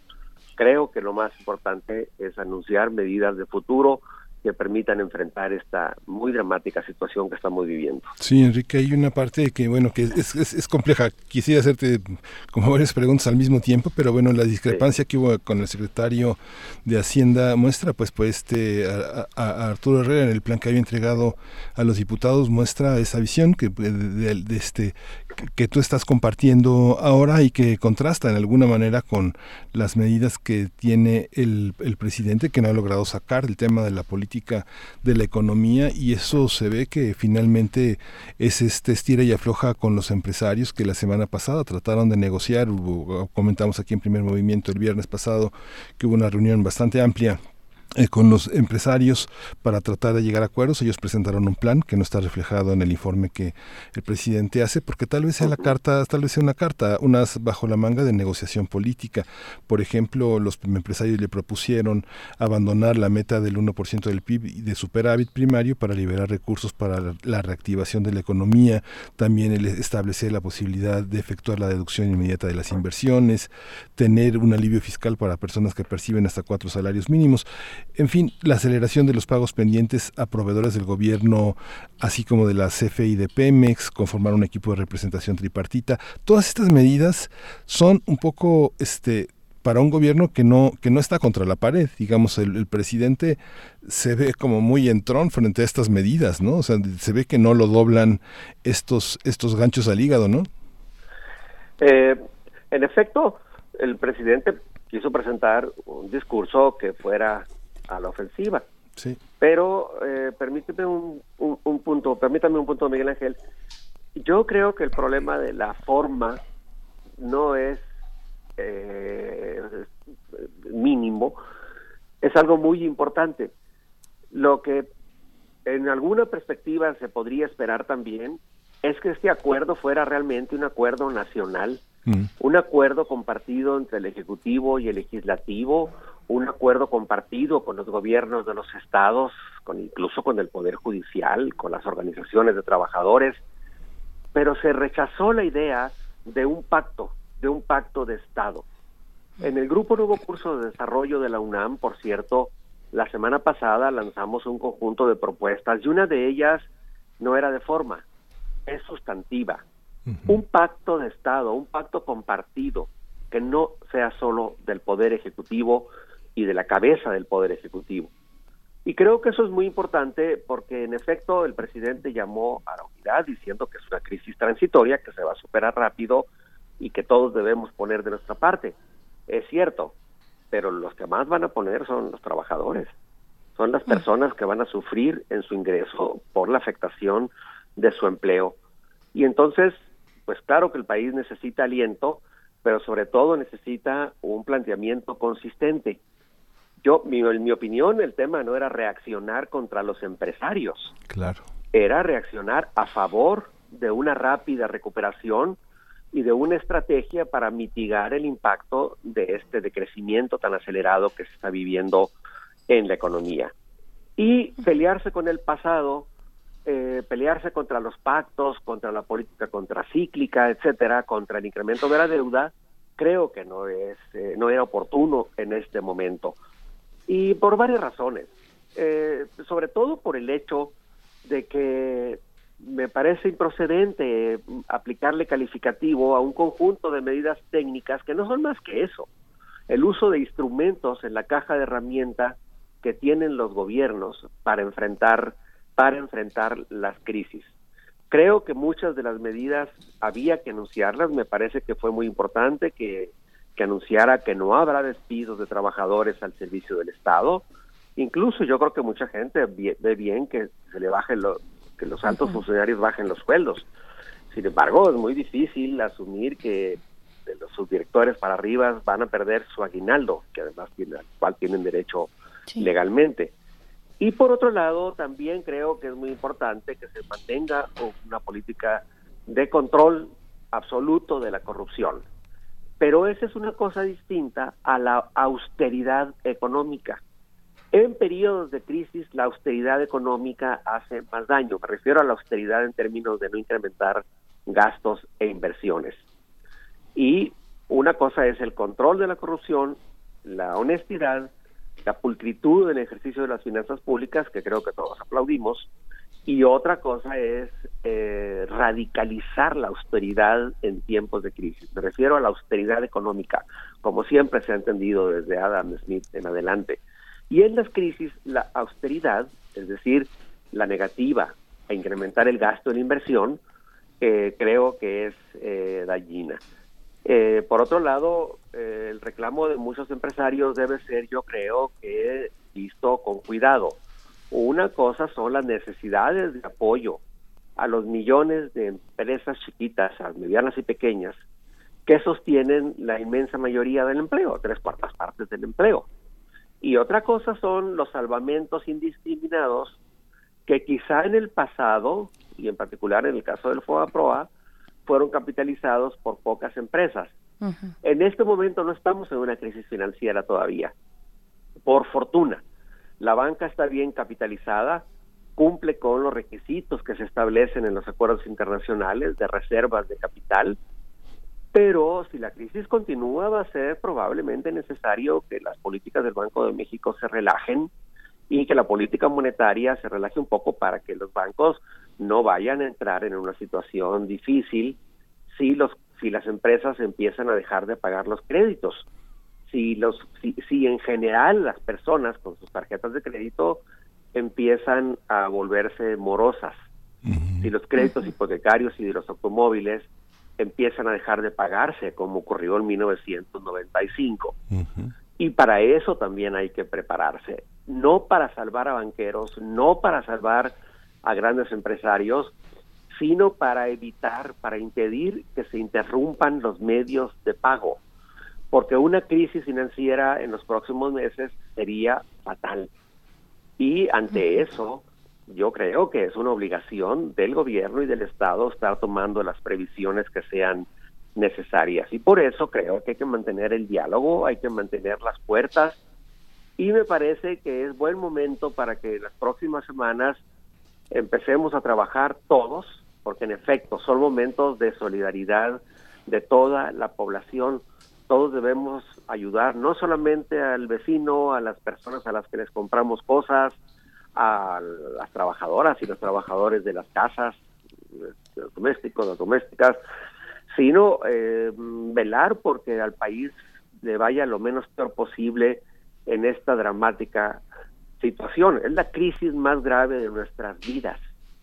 Nada se le parece a lo que estamos viviendo y por eso yo insistiría, necesitamos un acuerdo de Estado, que veamos que hay un diálogo abierto para que todos nos sumemos a las soluciones que se van a requerir los próximos meses.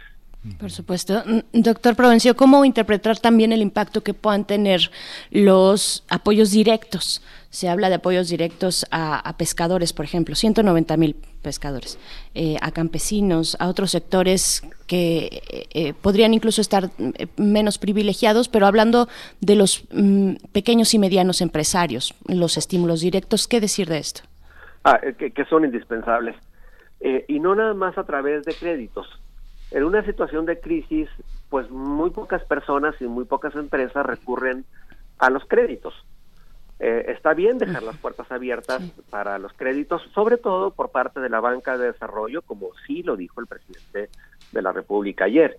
En algún momento él planteó con toda claridad que eh, el, el planteamiento que estaba haciendo el plan de no aumentar impuestos y de utilizar los ahorros del Fondo de Estabilización, de los fideicomisos y de la banca de desarrollo, dijo, eh, eso todo eso es necesario. Es muy importante porque eh, si hay recursos en Nacional Financiera, en Banobras, en el Banco de Comercio Exterior, etcétera. Pero quienes más van a sufrir junto con las pequeñas y medianas empresas, no, de hecho ya están sufriendo, son los trabajadores informales, los autoempleados. Eh, y por eso ese anuncio de incrementar apoyos, por ejemplo, el caso que usó fue el de pescadores, es muy importante.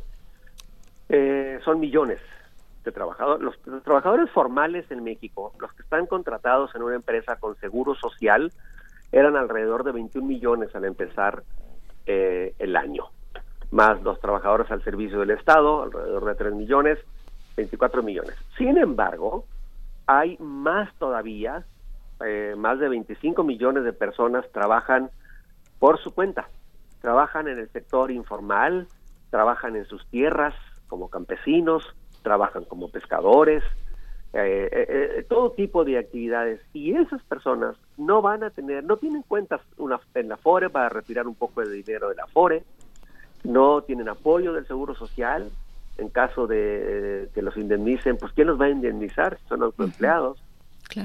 Y aún así, la mayoría de los trabajadores, sí afiliados al INS, son trabajadores pequeños, de, perdón, de, empresas pequeñas y medianas, donde se va a dificultar mucho la indemnización. Y la mayoría de los pequeños empresarios han dicho que están dispuestos a, pues, a mantener funcionando las empresas, pero no tienen capital de trabajo no tienen ahorros suficientes. Esa es la realidad de la mayoría de las empresas.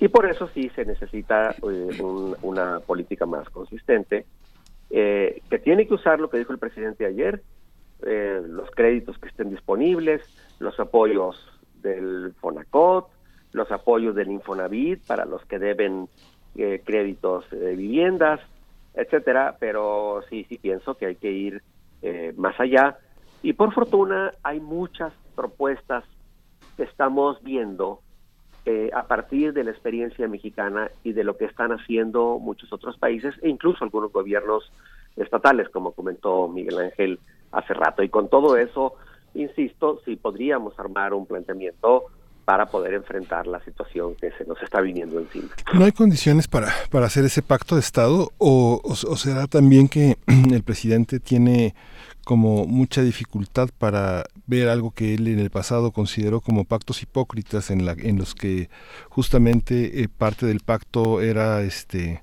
rescatar a, los empresarios que en parte solicitaban la mitad de recursos del Estado y la mitad por parte de recursos de ellos para sostener el empleo, para sostener prestaciones, el no pagar, el tener grandes adeudos en el seguro social o en la o en el abasto de luz eléctrica, toda esta parte eh, que él a lo largo de muchos años, como él dijo ayer, este, dice esto no es nuevo, ¿no? Esto lo, esta política social la he promovido y he peleado por ella desde hace muchos años, prácticamente todo este siglo.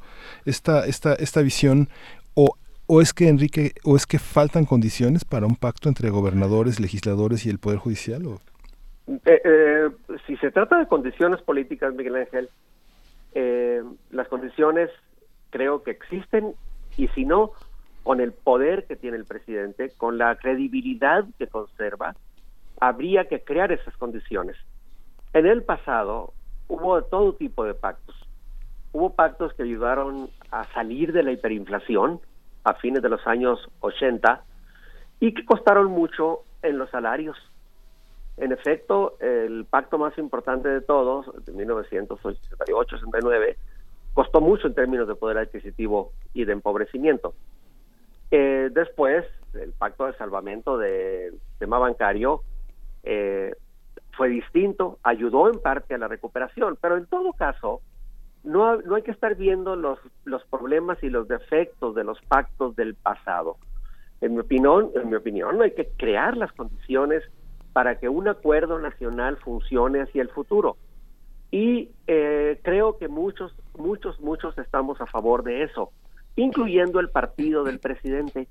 El sábado pasado, mm. antier, Morena y el presidente provisional de Morena presentó un planteamiento muy rico y uno de los puntos de ese planteamiento era la llamada a un, a un pacto, a un acuerdo con los gobernadores que tiene Morena, con la reforma a la ley que Morena promovió en la Cámara de Diputados, autorizando, y me parece que fue una medida acertada, autorizando quitar los límites del superávit primario, es decir, poder aumentar el superávit primario. Con todo eso, creo que las condiciones existían. Es más, los propios empresarios le llevaron propuestas que podían haberse negociado para privilegiar aquellas que beneficien sobre todo a las pequeñas y medianas empresas y permitan la operación de las plantas productivas. Con todo eso, más la indiscutible mayoría que tiene el presidente en la Cámara de Diputados y la Cámara de Senadores, se podía, se puede construir un pacto de esa naturaleza. Ahora, el énfasis hoy debe ser no solamente política social, sino que debe ser también política económica. Como bien lo dijo el presidente, la política social que hay que reforzar se viene aplicando desde hace tiempo, está ahora eh, pues, incluso en la constitución eh, política de los Estados Unidos mexicanos, el artículo cuarto, como también lo recordó ayer el presidente, pero ahora se requiere algo más, se requiere una política económica muy creativa, muy innovadora, una política económica que responda a esas circunstancias que no habíamos tenido en el pasado. Y echar mano entonces también de la política económica creo que es una urgencia.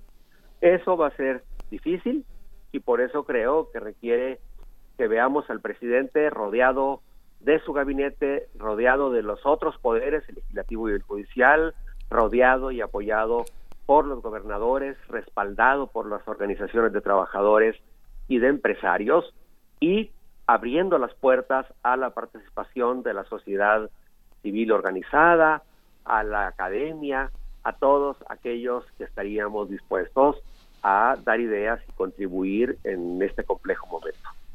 Doctor Provencio, ¿qué decir también de la inversión pública?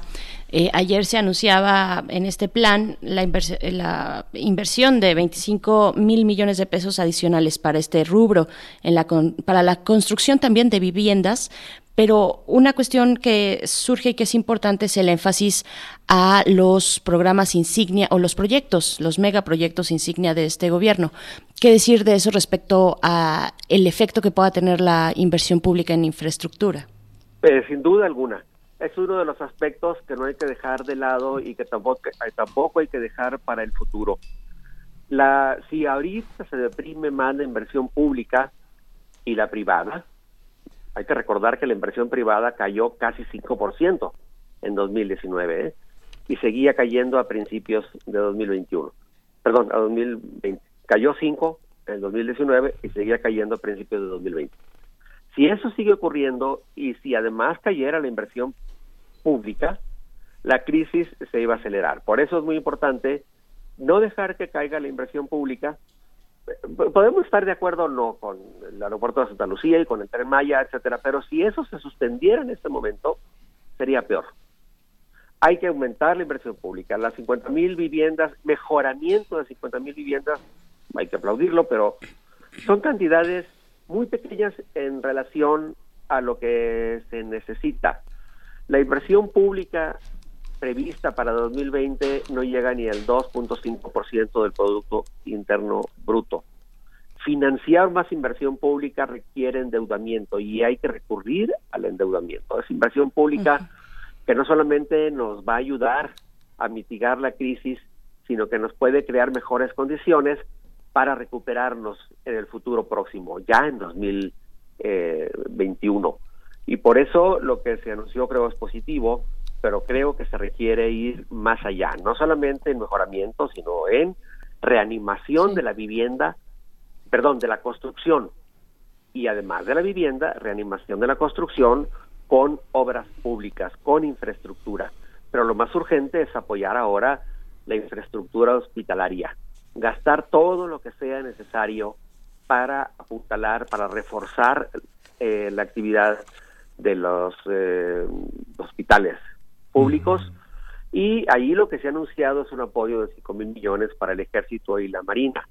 Pero pues, si se requirieran más recursos para insumos, equipos, camas, hospitales provisionales, etcétera, todo eso se debería ser lo prioritario. No hay que olvidar que hoy lo urgente, lo prioritario, lo que debe colocarse en el nivel más alto de las preocupaciones, pues es obviamente la crisis sanitaria.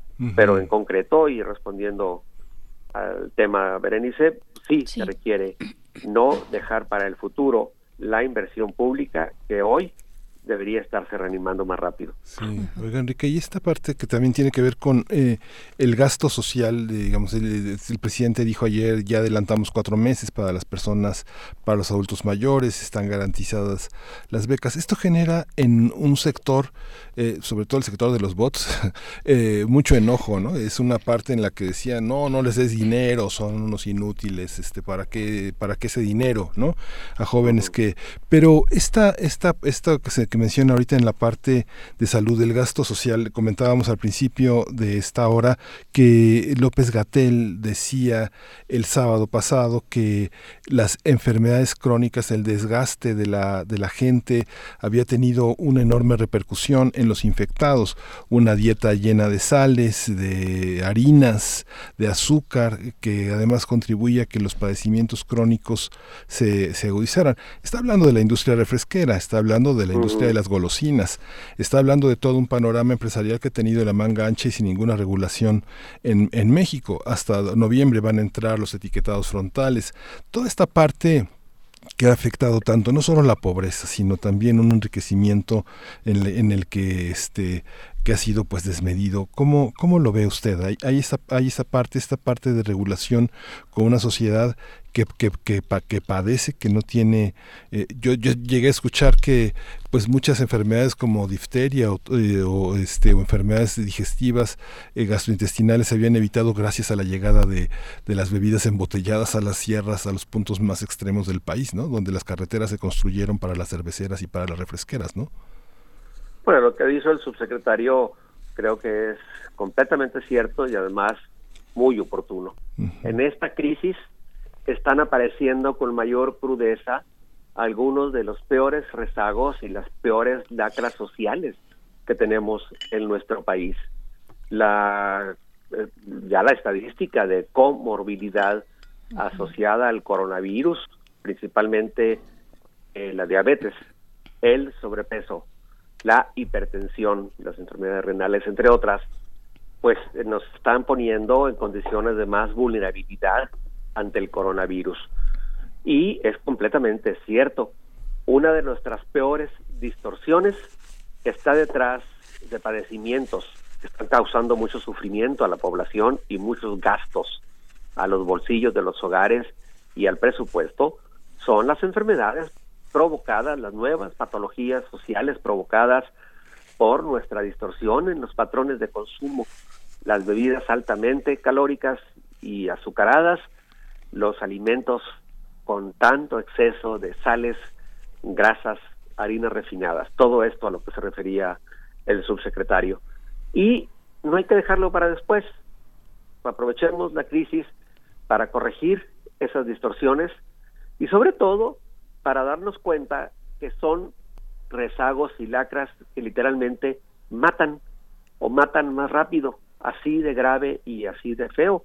Y lo estamos viendo ahora las personas que están muriendo más rápido por coronavirus no solamente es por su eh, mayoría de edad, sino por la comorbilidad asociada a estos problemas.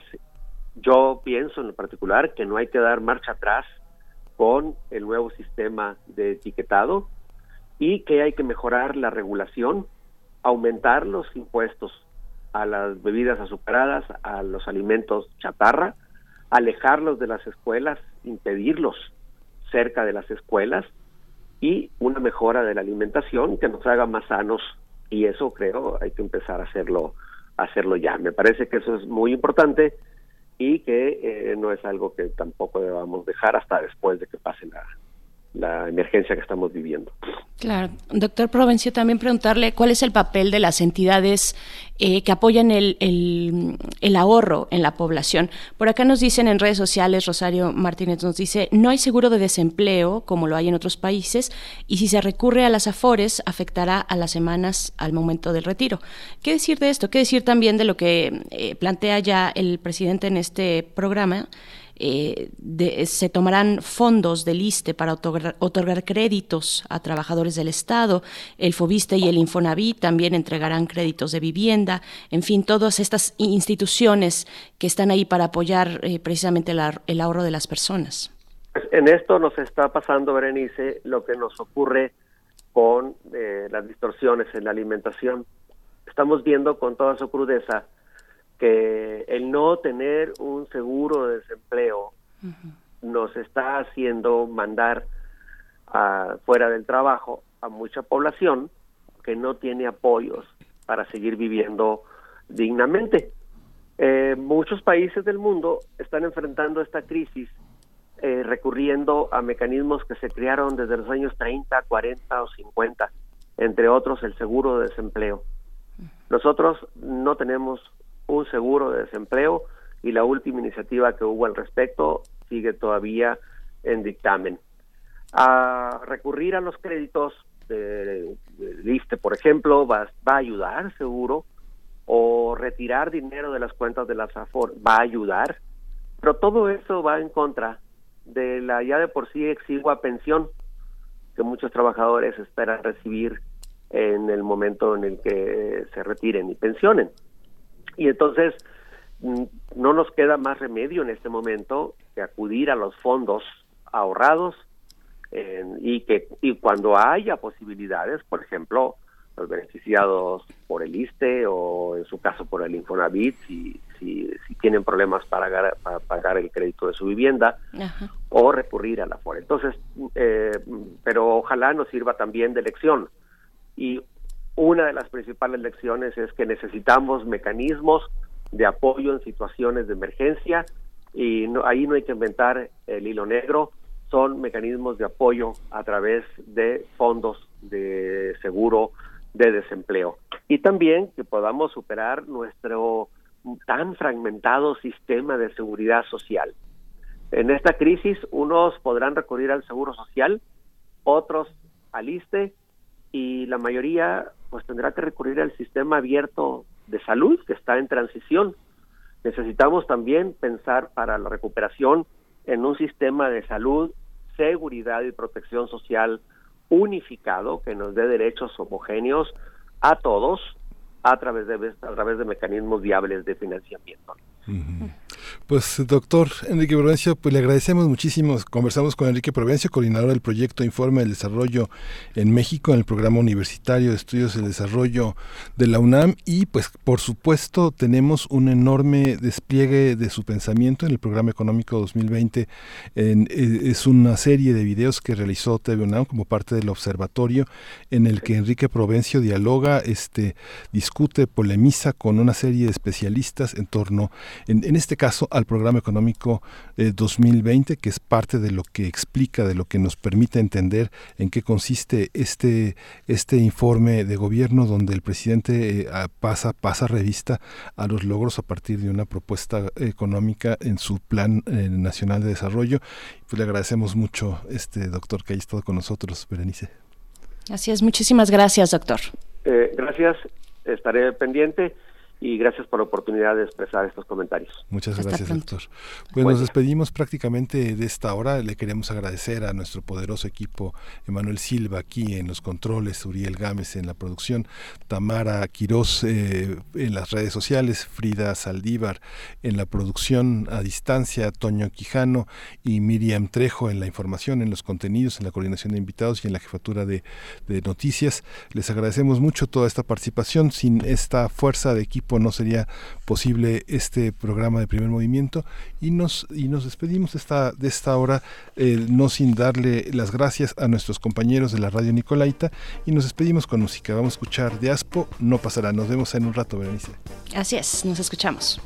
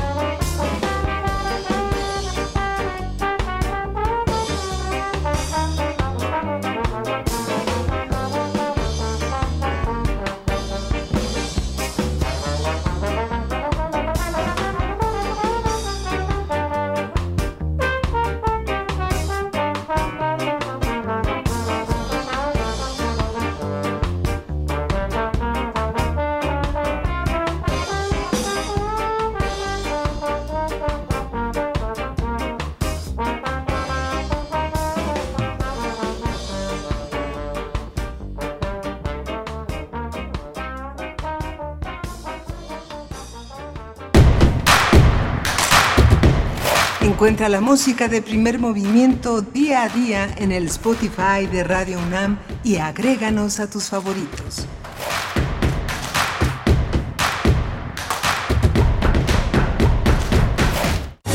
El jazz, música de subversión, creada por manos y corazones afroamericanos que alteraron las reglas. Música de libertad, de movimientos, energía que emana del interior y encuentra su propio lenguaje. Género de estilos múltiples. ¿Cuál de ellos exalta tus sentidos? En compañía de Roberto Aimes, escucha y vive la escena del jazz nacional y del resto del mundo. Escucha Panorama del Jazz. De lunes a viernes a las 19 horas por el 96.1 de FM. Solo déjate llevar. Radio UNAM Experiencia sonora. ¿Te negaron medicamentos o servicios médicos? Acércate al PRD, que junto con abogados ciudadanos y de manera gratuita te ayudarán a promover un amparo para garantizar tu derecho a la salud. Llámanos a los teléfonos 55 10 85 80 00, extensión 8129 o vía WhatsApp 55 78 88 65 57. Y recuerda, como siempre, el PRD te defiende.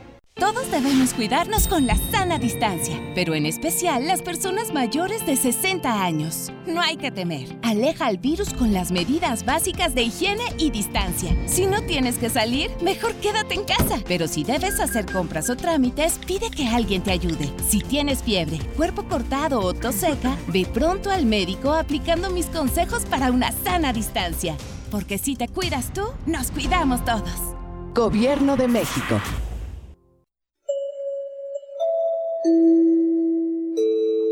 Informamos a nuestra apreciable audiencia que debido a la contingencia sanitaria y de acuerdo con las recomendaciones de la Secretaría de Salud, quedan suspendidas todas las actividades culturales en la sala Julián Carrillo hasta nuevo aviso, así como los talleres y cualquier otra actividad presencial. Estamos tomando todas las precauciones necesarias para garantizar la seguridad. Te sugerimos seguir las recomendaciones de salubridad pertinentes y salir lo menos posible de casa. Gracias por su atención. Radio UNAM, Experiencia Sonora.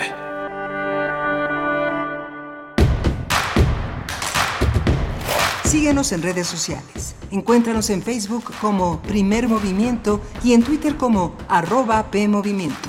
Hagamos comunidad.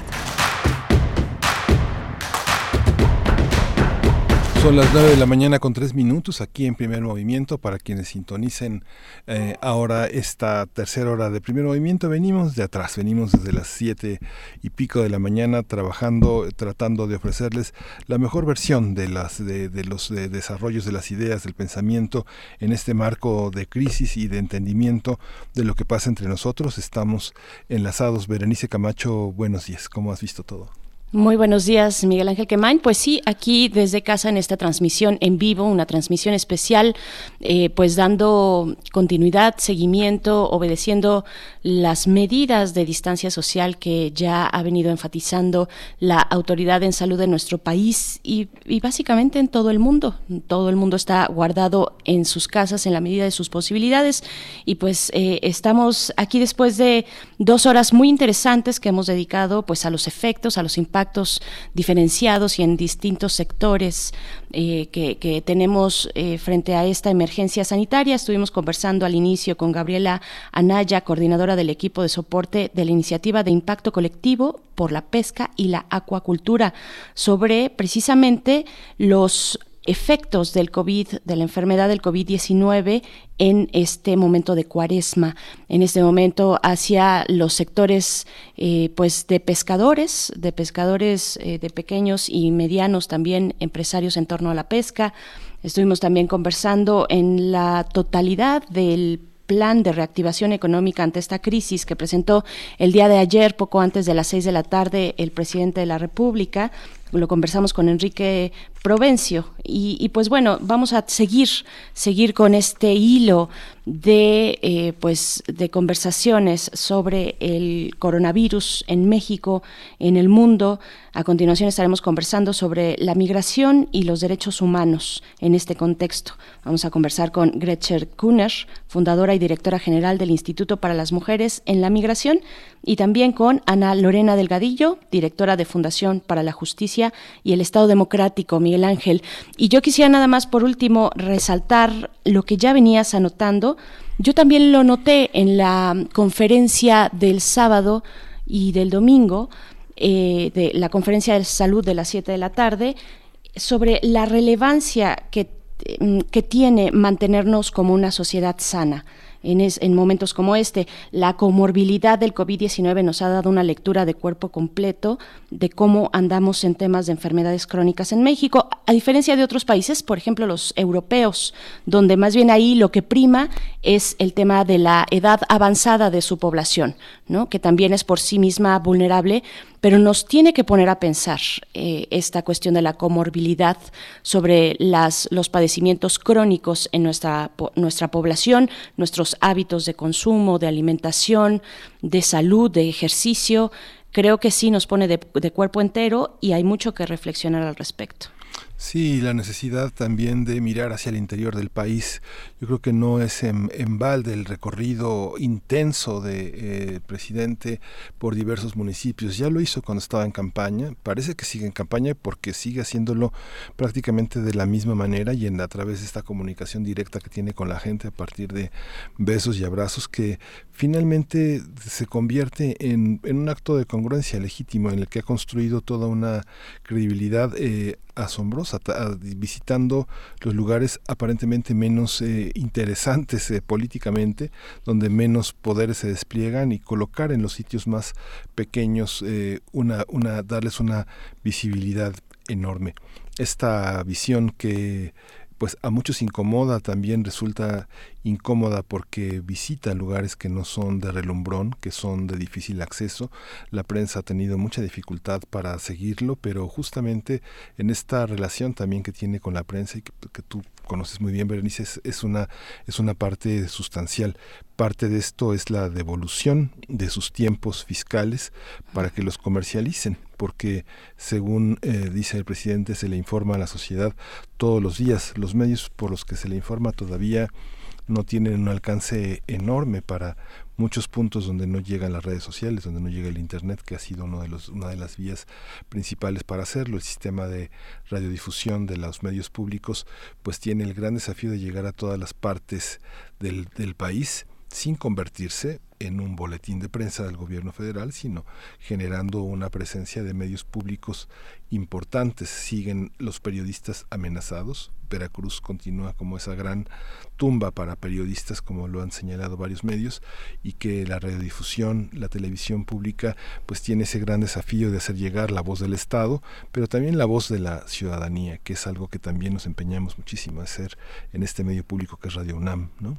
Por supuesto. También decir eh, que en semanas pasadas, la semana pasada sobre todo, mm, pues en esta discusión que se tiene en los espacios digitales, en las redes sociodigitales, surgía también la propuesta de que las conferencias de salud de las 7 de la tarde se transmitieran, se enlazaran en cadena nacional para que pudieran llegar precisamente a los espacios donde esas conversaciones en lo digital no están llegando, no llegan, que son finalmente un cúmulo muy pequeño de, de ideas y de discusiones y de polémicas que no todas, hay que decirlo, no todas abonan, pero donde sí salen ángulos interesantes, importantes y recomendaciones a las cuales estar alerta.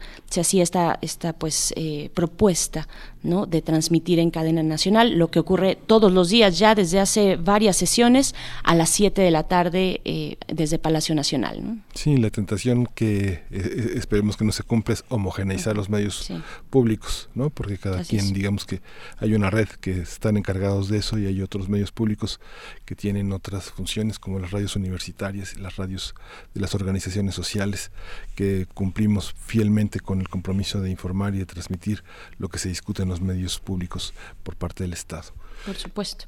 Y bueno, solo queda también la invitación, la invitación como todos los días a que ustedes se pongan en contacto a través de nuestras redes sociales, nuestras cuentas en Twitter y en Facebook. En Twitter nos encuentran como arroba PMovimiento y en Facebook como Primer Movimiento UNAM. Y mandamos un saludo a todos los que ya se han acercado a estos medios digitales y nos comparten sus comentarios. Rosario Martínez, R. Guillermo, arroba Motif también, Miguel Ángel Gemirán, Miriam eh, habla por acá, eh, bueno, en fin, Jetseyep también, Mayra Williams, em, todos los que están aquí presentes, Flechador del Sol, todos ustedes, Abimael Hernández, un fuerte abrazo. Estaremos pues desahogando, como lo saben, en la medida de lo posible sus comentarios, que siempre agradecemos y que siempre también nos pueden arrojar mucha luz en lo colectivo, que es finalmente la misión de esta radiodifusora, hacer comunidad. Sí, y pues, ¿qué les parece si nos vamos ya a la, a la poesía necesaria? Vamos para allá. Vamos. Primer movimiento. Hacemos comunidad. Es hora de poesía necesaria. Eh, en, la, primera hora de primer movimiento escuchamos a Beethoven, los tríos de cuerdas, pero en los últimos años, eh, justamente en los años 90, la irrupción de este enorme músico chino que es Yo-Yo Ma ha permitido, y, bueno, con su trío, eh, el trío Shostakovich, ha, permitido entender mucho de lo que es Beethoven. Publicó un disco extraordinario que se llaman, que son las, las, las sonatas completas para cello y aquí en vez de un trío pues hay un dúo que es lo hace con este gran pianista Emanuel Ax.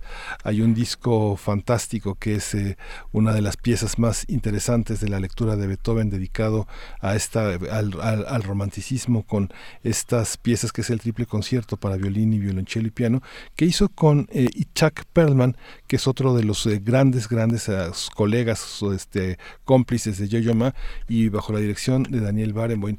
Pero hoy vamos a acompañar esta poesía de Angelina Muñiz Uberman, de nuevo Angelina Muñiz Uberman, con una de las piezas que forma parte de esta, de esta antología de, bueno, es las, las sonatas completas para cello de Yo-Yo Ma y Emanuel Ax. Y este es de Memoria del Aire, eh, un libro publicado en 95, 1995 de Angelina Muñiz Uberman, el poema Era una ciudad. Dice, no eran los sonidos de la ciudad los mismos ni la luz de atardecer, ni el tiempo en que se encendía el alumbrado. Saltaba de sorpresa en sorpresa como pequeño conejo acosado. Las palabras sonaban a tambor destemplado. Parecía idéntico el idioma y, sin embargo, era otro. Idénticas las caras y eran otras. Idénticas las danzas y las canciones, pero otras. Lo que sonaba no se oía y lo que guardaba silencio atronaba. Era una ciudad vuelta al revés, sin principio ni fin, amontonada. Y luego grandes huecos, no de parques ni de jardines, grandes huecos entre casa y casa, hoyos profundos, mucho más que sepulturas en tiempo de guerra, esqueletos de edificios, ventanas al vacío con jirones de cortinas, al aire, despeinadas. Los techos sobraban y los cables se enredaban a gusto y se desenredaban. ¿Por qué salía a pasear por la ciudad? Salía porque ni un muro lo aprisionaba, ni una puerta lo encerraba. Al abrir los ojos ya estaba del otro lado y su cuerpo torpemente lo arrastraba evitaba columnas derribadas o pasaba sobre ellas esforzando al mínimo los músculos de su cuerpo. Estaba tan cansado, estaba tan cansado como rata de alcantarilla que ha escapado al terremoto y su mirada se desorbita. ¿De qué huía? No era posible saberlo. De una destrucción de tiempos antiguos, de todas las catástrofes que el hombre ha inventado, sin encontrar una cueva donde refugiarse, sin encontrar un resquicio en el muro desordenado, por lo menos un árbol frondoso, aunque no supiera cómo llamarlo.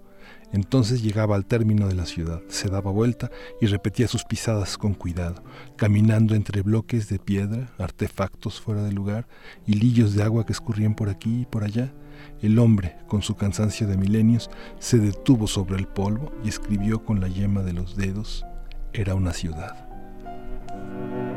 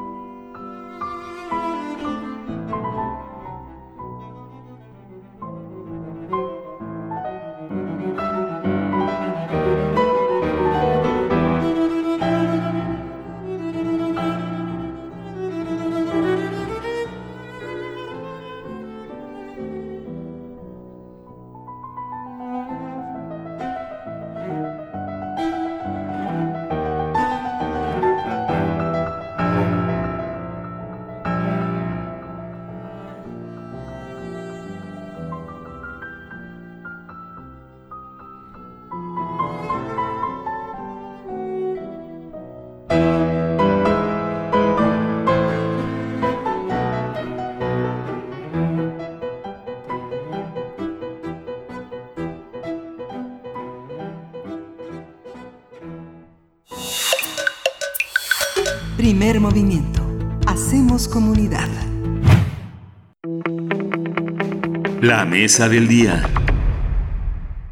Tras eh, la muerte de una persona solicitante de asilo en la estación migratoria de Tenosique, en Tabasco, organizaciones defensoras de derechos humanos exigieron la libertad inmediata de todas las personas migrantes, refugiadas y solicitantes de asilo en detención migratoria. También señalaron que mantener a las personas en detención migratoria ante el grave riesgo de contagio de la enfermedad COVID-19 es una violación de derechos humanos y un atentado a la vida de las personas migrantes y de quienes laboran en estaciones migratorias. Mediante un pronunciamiento, exigieron la renuncia de Francisco Garduño Yáñez. Él es el director del Instituto Nacional de Migración. Cabe señalar que ante la contingencia sanitaria provocada por el coronavirus que provoca la enfermedad del COVID-19, la Agencia de la ONU para los Refugiados demandó que las personas solicitantes de asilo no permanezcan retenidas en estaciones migratorias. Distintos organismos consideran eh, que en el actual contexto es primordial que todas las instituciones dedicadas a la seguridad de las personas actúen en línea con los más altos estándares de derechos humanos para limitar el riesgo de contagios por el nuevo coronavirus. Vamos a conversar sobre la situación de los derechos humanos de las personas migrantes ante la contingencia de la COVID-19. Está con nosotros Gretchen Kuhner. Ella es fundadora y directora general del Instituto para las Mujeres en la Migración y es abogada por parte de la Universidad de Seattle con estudios en políticas de migración por la UNAM. Bienvenida, Gretchen. Gracias por estar con nosotros.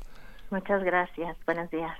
Muy buenos días, Gretchen. También nos acompaña esta mañana en la mesa Ana Lorena Delgadillo, quien es directora de la Fundación para la Justicia y el Estado Democrático, quien ha estado ya en varias ocasiones comentando con nosotros sobre los temas de las personas migrantes. Ana Lorena Delgadillo, muy buenos días. Gracias por estar eh, en esta mañana con nosotros. Hola, Berenice y Miguel Ángel. Muchísimas gracias por el espacio y buenos días para todos y todas. Gracias. Para, para, para ambas, ¿cómo entender las múltiples migraciones, sus particularidades frente a dos grandes fronteras como las que tenemos en México? ¿Cuál es la situación? ¿Cuáles son las particularidades? Iniciamos contigo, Gretchen. Sí, bueno, actualmente lo que tenemos es una situación en las estaciones migratorias, en las cuales hay aproximadamente 2.600 personas todavía detenidas esta es una de las situaciones. También tenemos en la frontera norte, desde hace una semana y media, Estados Unidos empezó a aplicar una medida sanitaria a través de la cual están expulsando a cualquier persona, incluyendo solicitantes de asilo, que intenten eh, cruzar o entrar a Estados Unidos. Entonces México está en una situación en la cual está recibiendo eh, personas mexicanas deportadas a través del el trámite normal de deportación. También está recibiendo personas mexicanas que están eh, tratando de cruzar por primera vez, que son expulsados, incluyendo a niños y niñas este, y adolescentes. Y además, en una nota informativa Relaciones Exteriores, eh, acordó recibir a centroamericanos de Honduras, Guatemala y El Salvador a través de este mismo mecanismo de, expulsión. Entonces la frontera norte eh, tiene varios tipos de, situaciones em, en el cual pues necesitan también mucho apoyo para poder cumplir con las medidas sanitarias. No es una crisis migratoria, es una crisis sanitaria y creo que ahí es donde nos tenemos que concentrar. Eh, sin embargo, hay cosas muy prácticas que, que podemos hacer y uno es precisamente eh, liberar las personas de las estaciones migratorias aquí en México. Ana Lorena Delgadillo, te escuchamos con un primer comentario sobre este panorama. Sí, pues decir que las organizaciones de la sociedad civil, los albergues y quienes están apoyando a los migrantes en el tránsito, eh, vienen ya denunciando la situación en las estaciones migratorias eh, como bien lo dice Gretchen, esto no es una cosa nueva, ¿no? O sea, eh, por lo menos eh, frente a la pandemia que se enfrenta, desde el 23 de marzo, como lo dice el comunicado, ya había manifestaciones en las acciones migratorias en el siglo XXI en Tapachula, porque los migrantes estaban denunciando precisamente que no tenían condiciones de higiene ni condiciones, pues digamos, de estancia digna para poder estar ahí y en esa ocasión, bueno, hubo una represión por parte de Guardia Nacional y Policía Federal. Este, después, el 29 de marzo, hay otra manifestación al interior de la estación migratoria que está ubicada en Villahermosa y Tabasco. Y finalmente, el 31, como bien lo eh, decía Miguel Ángel al principio de, la entrevista, el 31 de marzo hay otra protesta en Temejique. Ahí es cuando se da un motín, se queman colchones y evidentemente los migrantes estaban ya venían denunciando la falta de condiciones de salud y de, de, estancia digna y es ahí cuando muere una persona que además es una persona que era solicitante de, de asilo, ¿no? Muere una persona y 14 personas más fueron heridas. Después de esto, eh, la semana pasada vimos otras manifestaciones también en estaciones migratorias, motines. Eh, ustedes habrán visto en medios el que ocurrió en Piedras Negras y otro en Sonora. Entonces, eh, lo que nosotros hemos venido diciendo es que en estos momentos que enfrentamos una pandemia, se requiere otro tipo de medidas por parte del Estado mexicano. Y lo que han recomendado los organismos internacionales precisamente es que se liberen a las personas porque no no no va de acuerdo a, las recomendaciones sanitarias que se han hecho al respecto el que personas estén aglutinadas en un mismo lugar. Como lo decía Gretchen, son cerca de 2.600 personas las que tienen México en estaciones migratorias y la alta comisionada para las Naciones Unidas ya había anunciado eh, que las consecuencias del abandono de personas que están encarceladas o recluidas eh, en instalaciones cerradas puede ser catastrófica y lo estamos empezando a ver en el país. México ha dictado ya algunas medidas eh, para prevenir un contagio mayor. Nosotros hemos visto al Consejo de, de Salubridad dando medidas para las personas mexicanas, pero lo que nos preocupa es que no se han dado medidas para población migrante y esto sí puede traer consecuencias serias para integridad y vida de las personas. Solamente decir que durante la pandemia se mantienen vigentes otros derechos. Por ejemplo, el derecho a la no devolución de las personas migrantes, el derecho a la salud y el derecho a la vida, como también lo ha dicho el Consejo de, Salud de, México.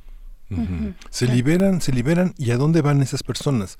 ¿Cuáles son las expectativas que tienen para integrarse eh, fuera de fuera de esas estaciones? Bueno, no integrarse, sino poder sobrevivir. Claro, pues son 2.600 personas, creo que al día de hoy, a lo mejor un poco menos. Y creo que pues hay que pensar que son personas que llegaron a México por su propia cuenta. Eh, algunos irían a, a, cuartos como viven así eh, muchas personas en el norte. Otros estamos viendo la posibilidad, hay algunos albergues que, que tienen eh, capacidad para recibir algunas personas en condiciones donde podrían estar en cuarentena 14 días antes de mezclarse con la otra población. Em, también van a haber personas que van a querer regresar a sus países de origen y este y harían pues no por sí por sí mismos entonces creo que aquí el tema es, dejarlos salir con un documento migratorio en que por por lo menos que tenga vigencia de seis meses eh, eso se puede hacer está escrito en, en la ley, es una estancia por razones humanitarias y creo que es la medida perfecta para que las personas pueden salir, buscar dónde estar en cuarentena y también aplicar las mismas medidas de prevención que todos que estamos en México los estamos este, aplicando. Ana Lorena. Bueno, y también agregar eh, en, estos comentarios que nos comparten sobre las decisiones que pueda estar tomando el gobierno norteamericano sobre esta, sobre la permanencia o la deportación de personas migrantes, cómo está afectando eso la dinámica que, que ya venimos teniendo en nuestro país, la que ya han señalado ustedes. Ana Lorena. Eh, como lo decía Gretchen Berenice, eh, también tenemos una preocupación porque actualmente el gobierno de, Estados Unidos está aplicando deportaciones apenas las personas eh, pisan territorio estadounidense. Es decir, antes por lo menos llegaban, iniciaban un proceso, quienes iban a solicitar asilo, se les daba algún documento para ser deportados, había una deportación express pero ahora hemos estado nosotros conversando con organizaciones del sur de Estados Unidos que defienden personas migrantes y algunas del norte, y lo que nos refieren es que se les deporta, como te decía, apenas cruzan las fronteras sin ningún tipo de documentación y además violando las leyes internas de Estados Unidos por cuanto hace a, debido proceso el derecho de audiencia. ¿Qué está pasando con estas personas? Estas personas están siendo enviadas a Matamoros, sabemos, y a Tamaulipas. Y, y también creo que ahí la preocupación es que eh, las personas no cuentan tampoco con medidas para enfrentar la pandemia. Es decir, eh, hay medidas de seguridad, porque como bien lo sabemos, no quiere decir que porque estemos en pandemia las actividades del crimen organizado se hayan frenado. Hay, hay condiciones de inseguridad, pero a las condiciones de inseguridad se suman condiciones también de falta de servicios de salud y de vida digna. Nosotros también por eso eh, nos, nos preocupa el hecho de que el gobierno mexicano, a través del comunicado que refería dirección de Marcelo Ebrard, hayan salido a decir vamos a recibir las personas que está deportando a Estados Unidos, pero para nosotros la preocupación es, bueno, perfecto, las van a recibir, pero la primera pregunta es, ¿en qué condiciones están las personas que ya están en el país en estaciones migratorias, que han estado haciendo estos motines que hemos venido recibiendo y a las que están recibiendo qué condiciones les van a dar? O sea, lo que decía Miguel Ángel es muy importante. No es solamente que las personas sean liberadas y se pongan en la casa, porque frente a la pandemia también esto causa riesgo para ellas mismas y causa riesgos para la ciudadanía, en general. Creemos que es responsabilidad del Estado mexicano, porque además el Estado mexicano está recibiendo a estas personas de Estados Unidos, brindarles las condiciones eh, dignas y en, libertad, para que puedan tener eh, la realización de una prueba mínimamente, que puedan saber a qué hospitales pueden ir en caso de que, de que sean contagiados para recibir la atención, pero además qué estancias van a, van a darles, ¿no? nosotros creemos que México lo puede hacer mejor. O sea, esta, esta época de pandemia, las crisis, también dan la oportunidad de que mostremos lo más valioso de nuestra humanidad, ¿no? que como mexicanos tenemos. Creemos que hasta el momento el Instituto Nacional de Migraciones y la Secretaría de Gobernación no están las cosas, haciendo las cosas de manera correcta, lo pueden hacer mejor. Hay que voltear a ver a países como Portugal, donde hubo una regularización de las personas migrantes y solicitantes de asilo inmediata para que pudieran gozar de los derechos que tienen que se requieren ahorita frente a esta pandemia, ¿no? Claro. Sí, lo que está haciendo Portugal es, es todo un ejemplo en, varios sentidos. Y ahora que lo mencionas de esa manera, Ana Lorena Delgadillo, eh, pienso también en el ejemplo, que es un ejemplo muy aparte de las personas privadas de libertad, ¿no? que, en algunos países han sido cierto perfil de personas privadas de libertad, han sido liberadas, pero no se trata solamente de ponerlas en la calle, sino de tener las condiciones, eh, mm, vaya, del cuidado que se requiere para hacer frente a esta pandemia. ¿Cómo, cómo hacerle, Gretchen, eh, en, esta, en este sentido? ¿Con qué cuenta el Estado mexicano? Eh, para, para poder no solamente liberarles, en el mejor de los casos, si esto se diera, eh, como si además esto fuera la condición migrante fuera pareciera un delito no están ahí este en, reclusión digamos sino también para dar las eh, opciones viables de enfrentar la pandemia. Claro o sea creo que lo que dices es muy importante. El enfoque tiene que ser un enfoque de acceso a salud no es una situación migratoria, no es una situación de personas este, en, cárceles, es una situación de salud para cualquier persona que está dentro del, país. por ejemplo, lo que hemos hecho aquí en la Ciudad de México con la población migrante que no está en detención, ¿no? que por ejemplo estamos apoyando desde eh, el EMOMI donde trabajo, es eh, em, informar, tienen todos tienen eh, listos, saben dónde están las jurisdicciones sanitarias si tienen cualquier problema. Estamos en contacto con ellas, estamos promoviendo también despensas. Hay muchísima voluntad ahorita de, de la población mexicana, de la misma sociedad. En algunos países, y creo que hasta en Hidalgo, eh, leí que están habilitando algunos hoteles para personas ¿no? que han estado o en calle o por alguna razón están eh, en México y no pueden salir. Entonces hay muchas oportunidades también de trabajar dentro de la misma sociedad para que nos protejamos y, nos apoyemos. En, en, España esta mañana leí que ya terminaron de sacar los últimos 50 personas de las estaciones migratorias en España, ya cerraron. Entonces hay muchos buenos ejemplos, como dice Ana Lorena, de cómo eh, el Estado puede apoyar a toda la población y es por el bien de todo el mundo, no no solamente las personas migrantes o las personas encarceladas, sino que tenemos que en todos de la forma de poder implementar las medidas de, prevención ante el contagio. Sí, sobre todo también me, este, participación de personas como ustedes que de, de, de, muchas maneras apoyan que estas personas que están, están en la mira de los depredadores que justamente los secuestran y coercionan a sus familiares para pedir rescates, que las personas si por su cuenta van a buscar albergues, pequeños hoteles, lugares de refugio, muchas, muchos, muchas de estas personas son presas de la delincuencia organizada en puntos fronterizos muy importantes y muy señalizados y que nadie hace nada, ¿no? Por evitar esto. Absolutamente. Lorena.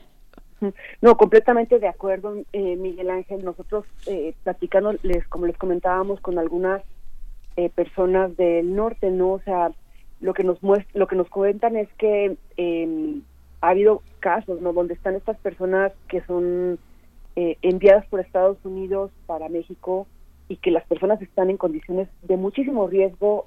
ha habido intentos en algunas ocasiones de secuestrar a algunas de las personas y piden ayuda y no hay ayuda que pueda prestarse, ¿no? Entonces, eh, nosotros lo que creemos es que estamos en un momento de, de, crisis mundial, ¿no? Y lo que nos enseña esta pandemia, pues es que la humanidad somos un solo cuerpo, ¿no? Lo que le afecta a una persona, independientemente que sea migrante o no sea migrante, eh, termina por afectarnos a todos los demás. estamos con un virus que no tiene pasaporte ni estatus migratorios, ¿no?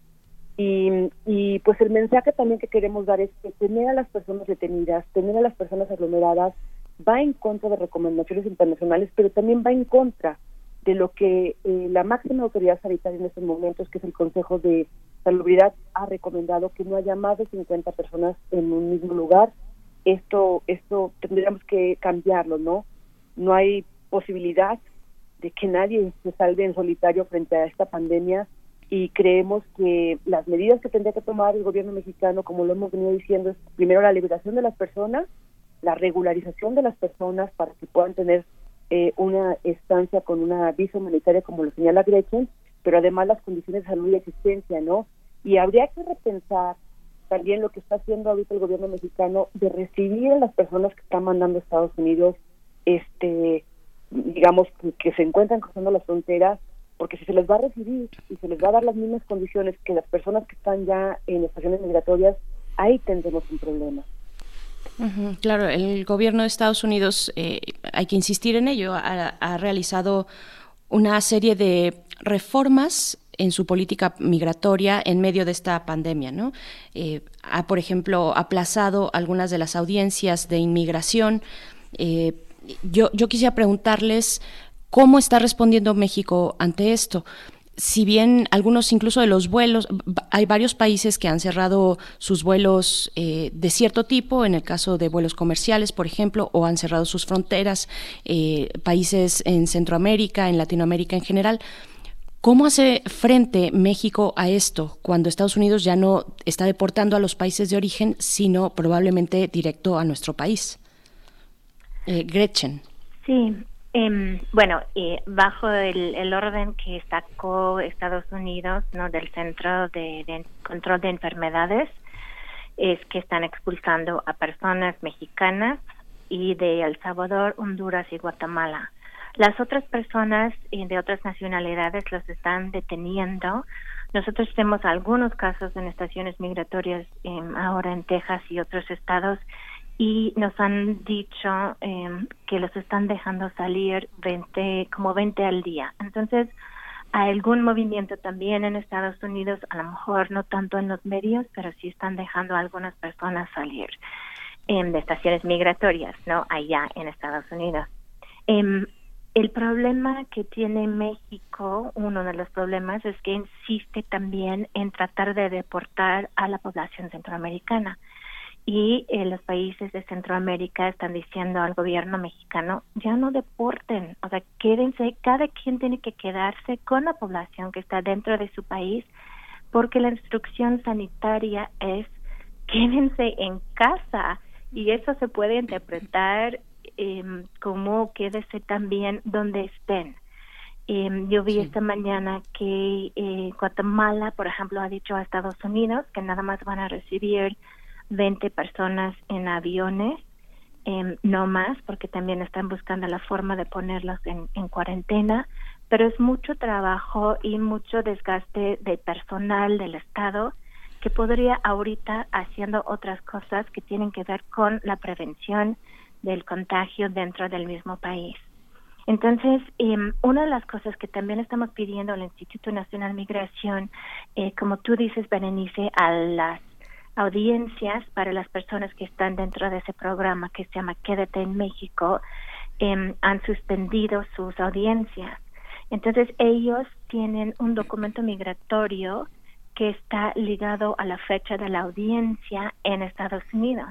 Entonces, su estancia migratoria en México va a vencer, pero no tienen su audiencia. Entonces, una de las cosas que hemos pedido al Instituto Nacional de Migración es que suspenden los plazos, que todas las personas que tienen ese documento que están dentro del programa de Quédate en México no tengan que regresar a Matamoros o donde, donde iban a tener su audiencia, nada más para renovar su FMM, su documento migratorio mexicano, porque no tiene sentido las nuevas fechas de audiencias en Estados Unidos los están dando por teléfono.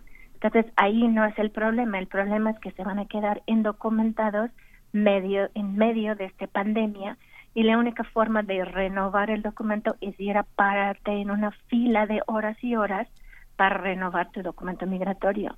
Entonces, eso es otro paso. Son muchos pasitos o recomendaciones que hemos hecho de la sociedad civil hacia el Instituto Nacional de Migración para que las personas puedan cumplir con las medidas sanitarias. ¿Y se ha logrado? ¿Se ha logrado que les hagan caso? ¿Se ha logrado una información concentrada sobre esas posibilidades que por la tecnología sería muy, muy sencillo cumplir, ¿no? Sí, uno pensaría que sí. No, no hemos, hasta el día de hoy no hemos logrado estos pasitos. Claro, Ana Lorena, esto está ocurriendo en cuanto a las pues estas audiencias de inmigración que se tienen de uno y otro lado del país, de la frontera, eh, de la nuestra frontera norte. Pero qué decir de lo que está ocurriendo también en Guatemala. El, presidente Yamatei pues dijo que eh, ese país estaba cerrando, bueno, cerraron sus fronteras eh, en un intento de prevenir la propagación del COVID, pero también cómo quedan los acuerdos migratorios con Estados Unidos, los acuerdos de asilo, por ejemplo. Sí, evidentemente eh, ya, también veníamos con una un precedente grave, digamos, que lo hemos venido platicando también en el programa con ustedes respecto a los acuerdos migratorios que ha llevado a cabo mm, Estados Unidos con los países de Centroamérica y también con México. Eh, de alguna manera el acuerdo que se firmó con México eh, van destinados a enviar personas que solicitan asilo a los países aplicando esta teoría del tercer país seguro, ¿no? Esto sigue vigente, o sea, sigue vigente, pero la situación que se agrava, por ejemplo, con México es que ya ni siquiera frente a la emergencia eh, sanitaria que hay, a la emergencia en, el tema de, del coronavirus, ya ni siquiera las personas cuando cruzan a Estados Unidos reciben un documento como para que puedan eh, considerarse como personas solicitantes de asilo, ¿no? Sino que la deportación es inmediata. Eh, lo que decía Gretchen eh, también es importante porque lo que hemos visto eh, o lo que nos han comentado organizaciones de la sociedad civil es que no solamente las personas están siendo concentradas en Matamoros y en Tijuana, las personas que están siendo deportadas de Estados Unidos, sino que también nos comentan que hay buses que están yendo, por ejemplo, a, al sur de, de México, a la frontera mm, con Guatemala, a Ciudad Hidalgo, Chiapas, para que las personas puedan ser eh, deportadas a sus países. Ahí el problema es que no sabemos cómo se están llevando a cabo estos procedimientos, no sabemos cuántas personas están siendo remitidas a Centroamérica y por otra parte Centroamérica sigue recibiendo personas también que están siendo enviadas por Estados Unidos. Entonces, la mejor recomendación que se han dado, digamos, por parte de organismos internacionales como los el Gretchen, es que cada, cada país en este momento tiene que quedarse con la población que tiene en su territorio para que esto se pueda controlar. Si se sigue permitiendo un movimiento de un país a otro, Eh, también hay peligro, por ejemplo, que personas que están en Estados Unidos, que son enviadas a comunidades donde no hay tampoco acceso a la salud, este, puedan ocasionar eh, el contagio a sus propias comunidades. Entonces, frente a la pandemia, lo más recomendable es que cada persona se quede donde está y que reciba los servicios eh, de salud, los servicios de asistencia que requiera para hacer frente a la pandemia. El, el tema también es que si los países de Centroamérica, por ejemplo, tienen cerradas sus fronteras, no están recibiendo a las personas de Centroamérica y México no les está dando las condiciones, pues la estamos dejando en una especie de limbo, ¿no? En, México sin ninguna garantía de sus derechos de salud y de asistencia o de vivienda. Sí, defensoras de derechos humanos como ustedes se enfrentan también al desafío en que este los migrantes pues no son nada más los migrantes, sino un migrante, ¿no? En el caso de las mujeres es particularmente notorio porque van acompañados, acompañadas con unos hijos que en muchos casos o están buscando o están tratando de no separarse o están protegiendo. ¿Cómo, ¿Qué mecanismos eh, eh, existen para lograr tener esa particularidad, para que cada migrante tenga un rostro frente a las posibilidades de empleo, de atención, de acceso a la salud? ¿Cómo, cómo, se, logra, cómo se logra esto? ¿Cómo se logra llamar a las personas por su nombre? Sí, claro. Bueno, nosotros que trabajamos con una población, creo que tenemos como 200 casos ahorita, eh, pues obviamente como trabajamos con mujeres migrantes y sus familias, estamos en contacto constante eh, por teléfono, porque lo que hemos visto es muchas de las mujeres no tienen internet, entonces hemos estado como actualizándolas por teléfono. También estamos preocupadas eh, de la dificultad de estar sin escuela, encerrados, em, de la posibilidad de, violencia eh, familiar que hemos visto también en las noticias. Entonces es muy importante tener contacto, por lo menos eh, por teléfono o por chat o como se pueda, con, con las personas. En cuanto a em, la población migrante en México, como tú dices, eh, muchos son mujeres o familias con niños y niños chiquitos. Entonces, esta mañana, por ejemplo, estábamos comentando de la necesidad de por lo menos estas estas familias pueden tener un lugar, a lo mejor un, una habitación en un hotel donde pueden esperar eh, la, contingencia. Eh, qué mejor sería tener un hotel con eh, un baño propio para la familia que estar separados dentro de una estación migratoria, porque las estaciones migratorias separan eh, algunas veces los niños o algunas veces los niños están con la mamá y el papá está en, otro lado. Entonces, eh, sí es muy importante reconocer que las personas que están solicitando asilo en México, creo que el 38% son mujeres y si agregamos niños, niñas y, adolescentes es mucho por arriba del 50%. Entonces, pues conocer también los casos o pensar, como dijo Ana Lorena, el hombre que se murió en Tenosique por asfixión, este, fue el papá de eh, un, un, niño y la, la familia estaba solicitando asilo. O sea, para empezar, ninguna familia, ninguna persona que está solicitando protección en país debería de estar detenido. Entonces yo creo que ahí pues es la forma de pensar en cómo, podemos dar rostros y reconocer la situación de las necesidades de protección de las mujeres, de los niños y niñas y de las familias.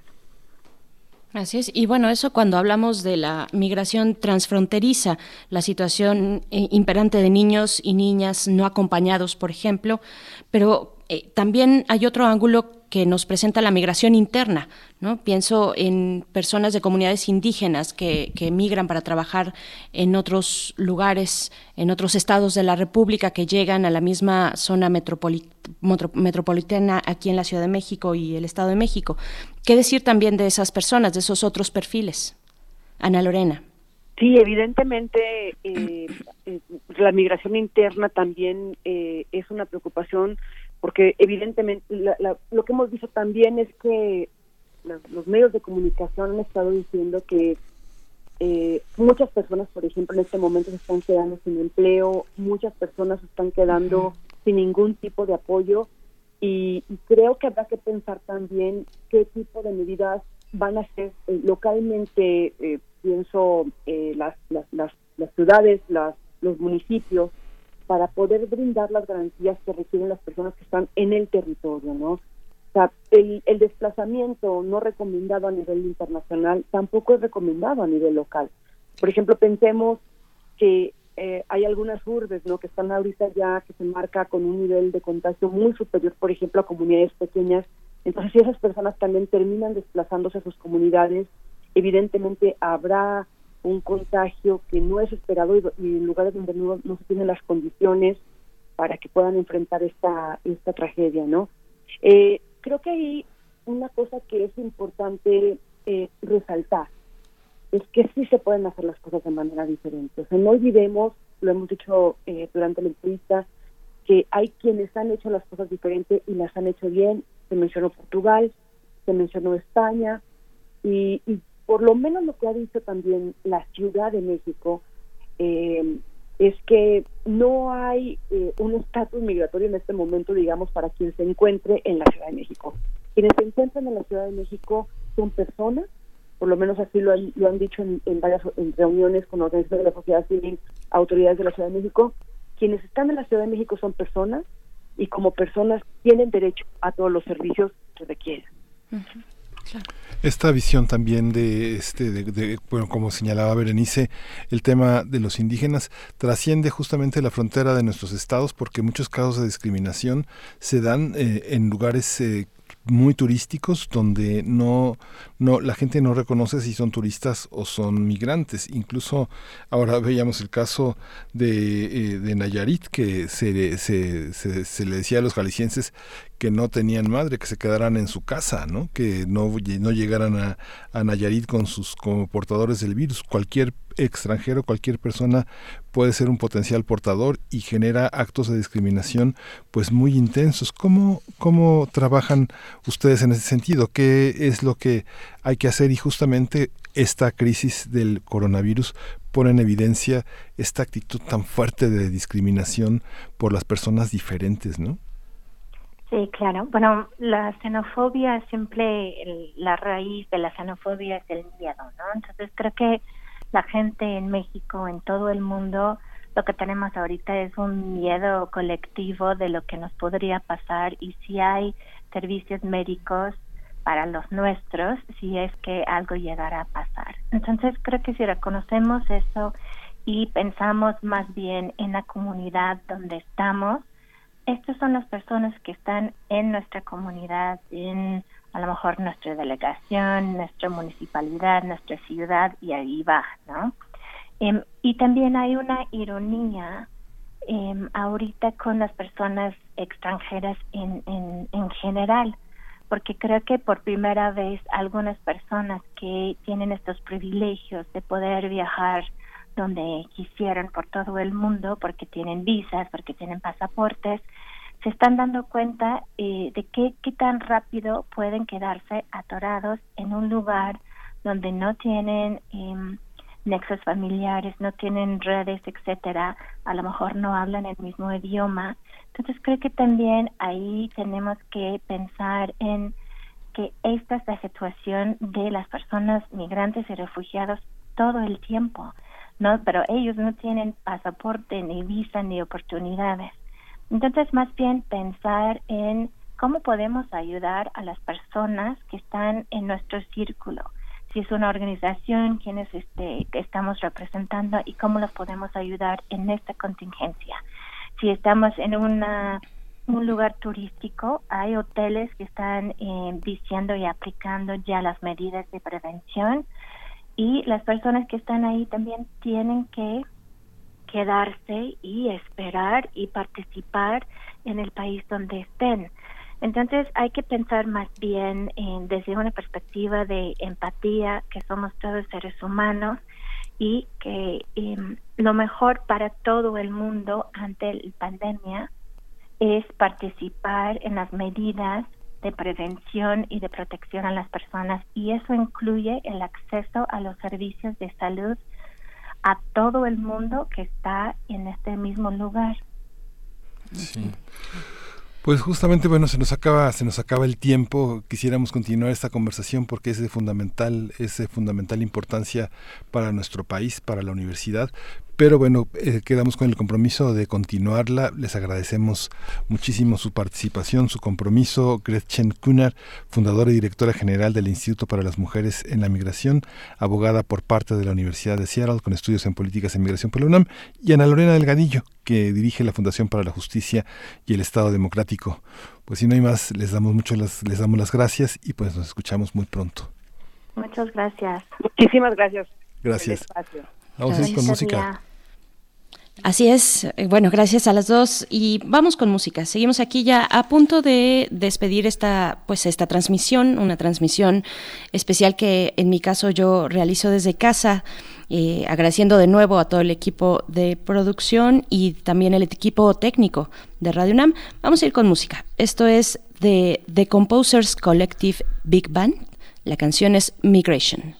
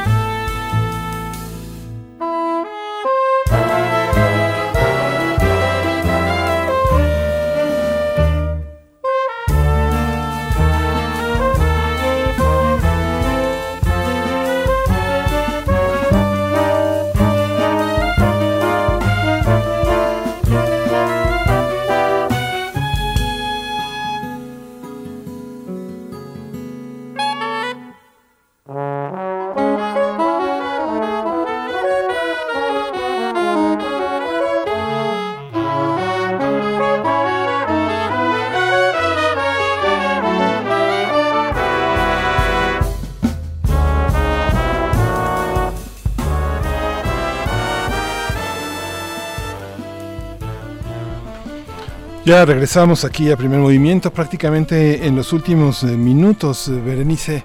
Tenemos eh, información importante que queremos compartirles justamente en, en la sobre los acontecimientos del fin de semana en la FESA Catlán, Berenice. Así es. Así es, por supuesto, fíjense, bueno, y que también ya nos hacían los comentarios y preguntas en nuestras redes sociales. Y tenemos que informar que la Universidad Nacional Autónoma de México presentó el día de ayer dos denuncias penales por el incendio provocado esta madrugada, la madrugada de ayer en las oficinas del edificio de gobierno de la Facultad de Estudios Superiores, la FES de Acatlán. Sí, el incendio se inició poco después de las cuatro horas y por un grupo de personas, algunas de ellas embosadas, que ingresó ilegalmente al plantel. Él provocó daños muy visibles al inmueble, al mobiliario, a los equipos de cómputo, a la documentación que se encontraba en el lugar, particularmente en la oficina jurídica y en las salas académicas de esa facultad. El fuego fue sofocado por el cuerpo de bomberos del municipio de Naucalpan. Así es, y pues lamentablemente de este incidente resultaron lesionadas dos personas, dos varones, y en el sitio fueron hallados algunos artefactos explosivos como bombas Molotov, petardos y botes también de gasolina. Sí, la UNAM presentó la denuncia ante la FGR y ante la Fiscalía General de la República e inició la carpeta de investigación que, bueno, ya está numerada en las redes sociales de la UNAM en la Fiscalía General de Justicia del Estado de México que tiene su sede en Naucalpan.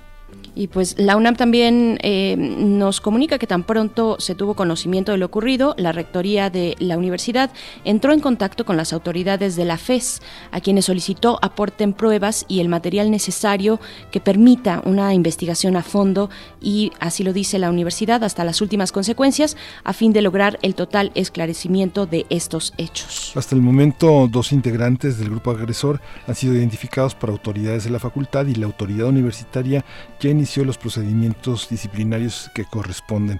Y bueno, esa es la información en torno a este pues penoso, lamentable acontecimiento que ocurrió en nuestra Facultad de Estudios Superiores Zacatlán. Por supuesto, y hay que eh, agregar solamente por nuestra parte, pues que vamos a estar eh, fijando la atención en las personas que resultaron eh, lesionadas, que resultaron dañadas.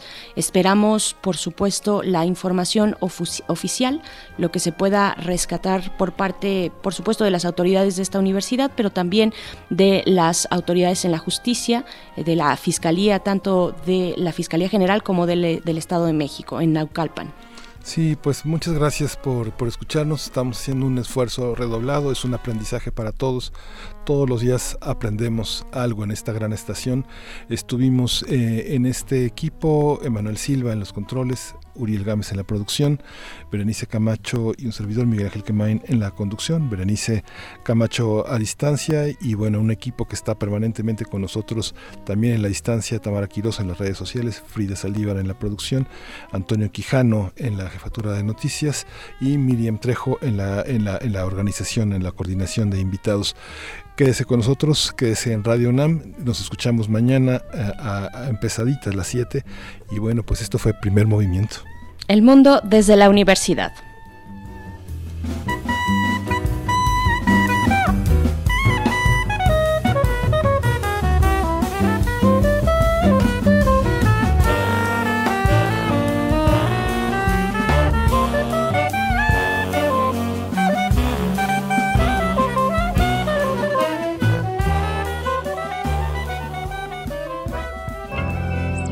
Radio UNAM presentó Primer Movimiento.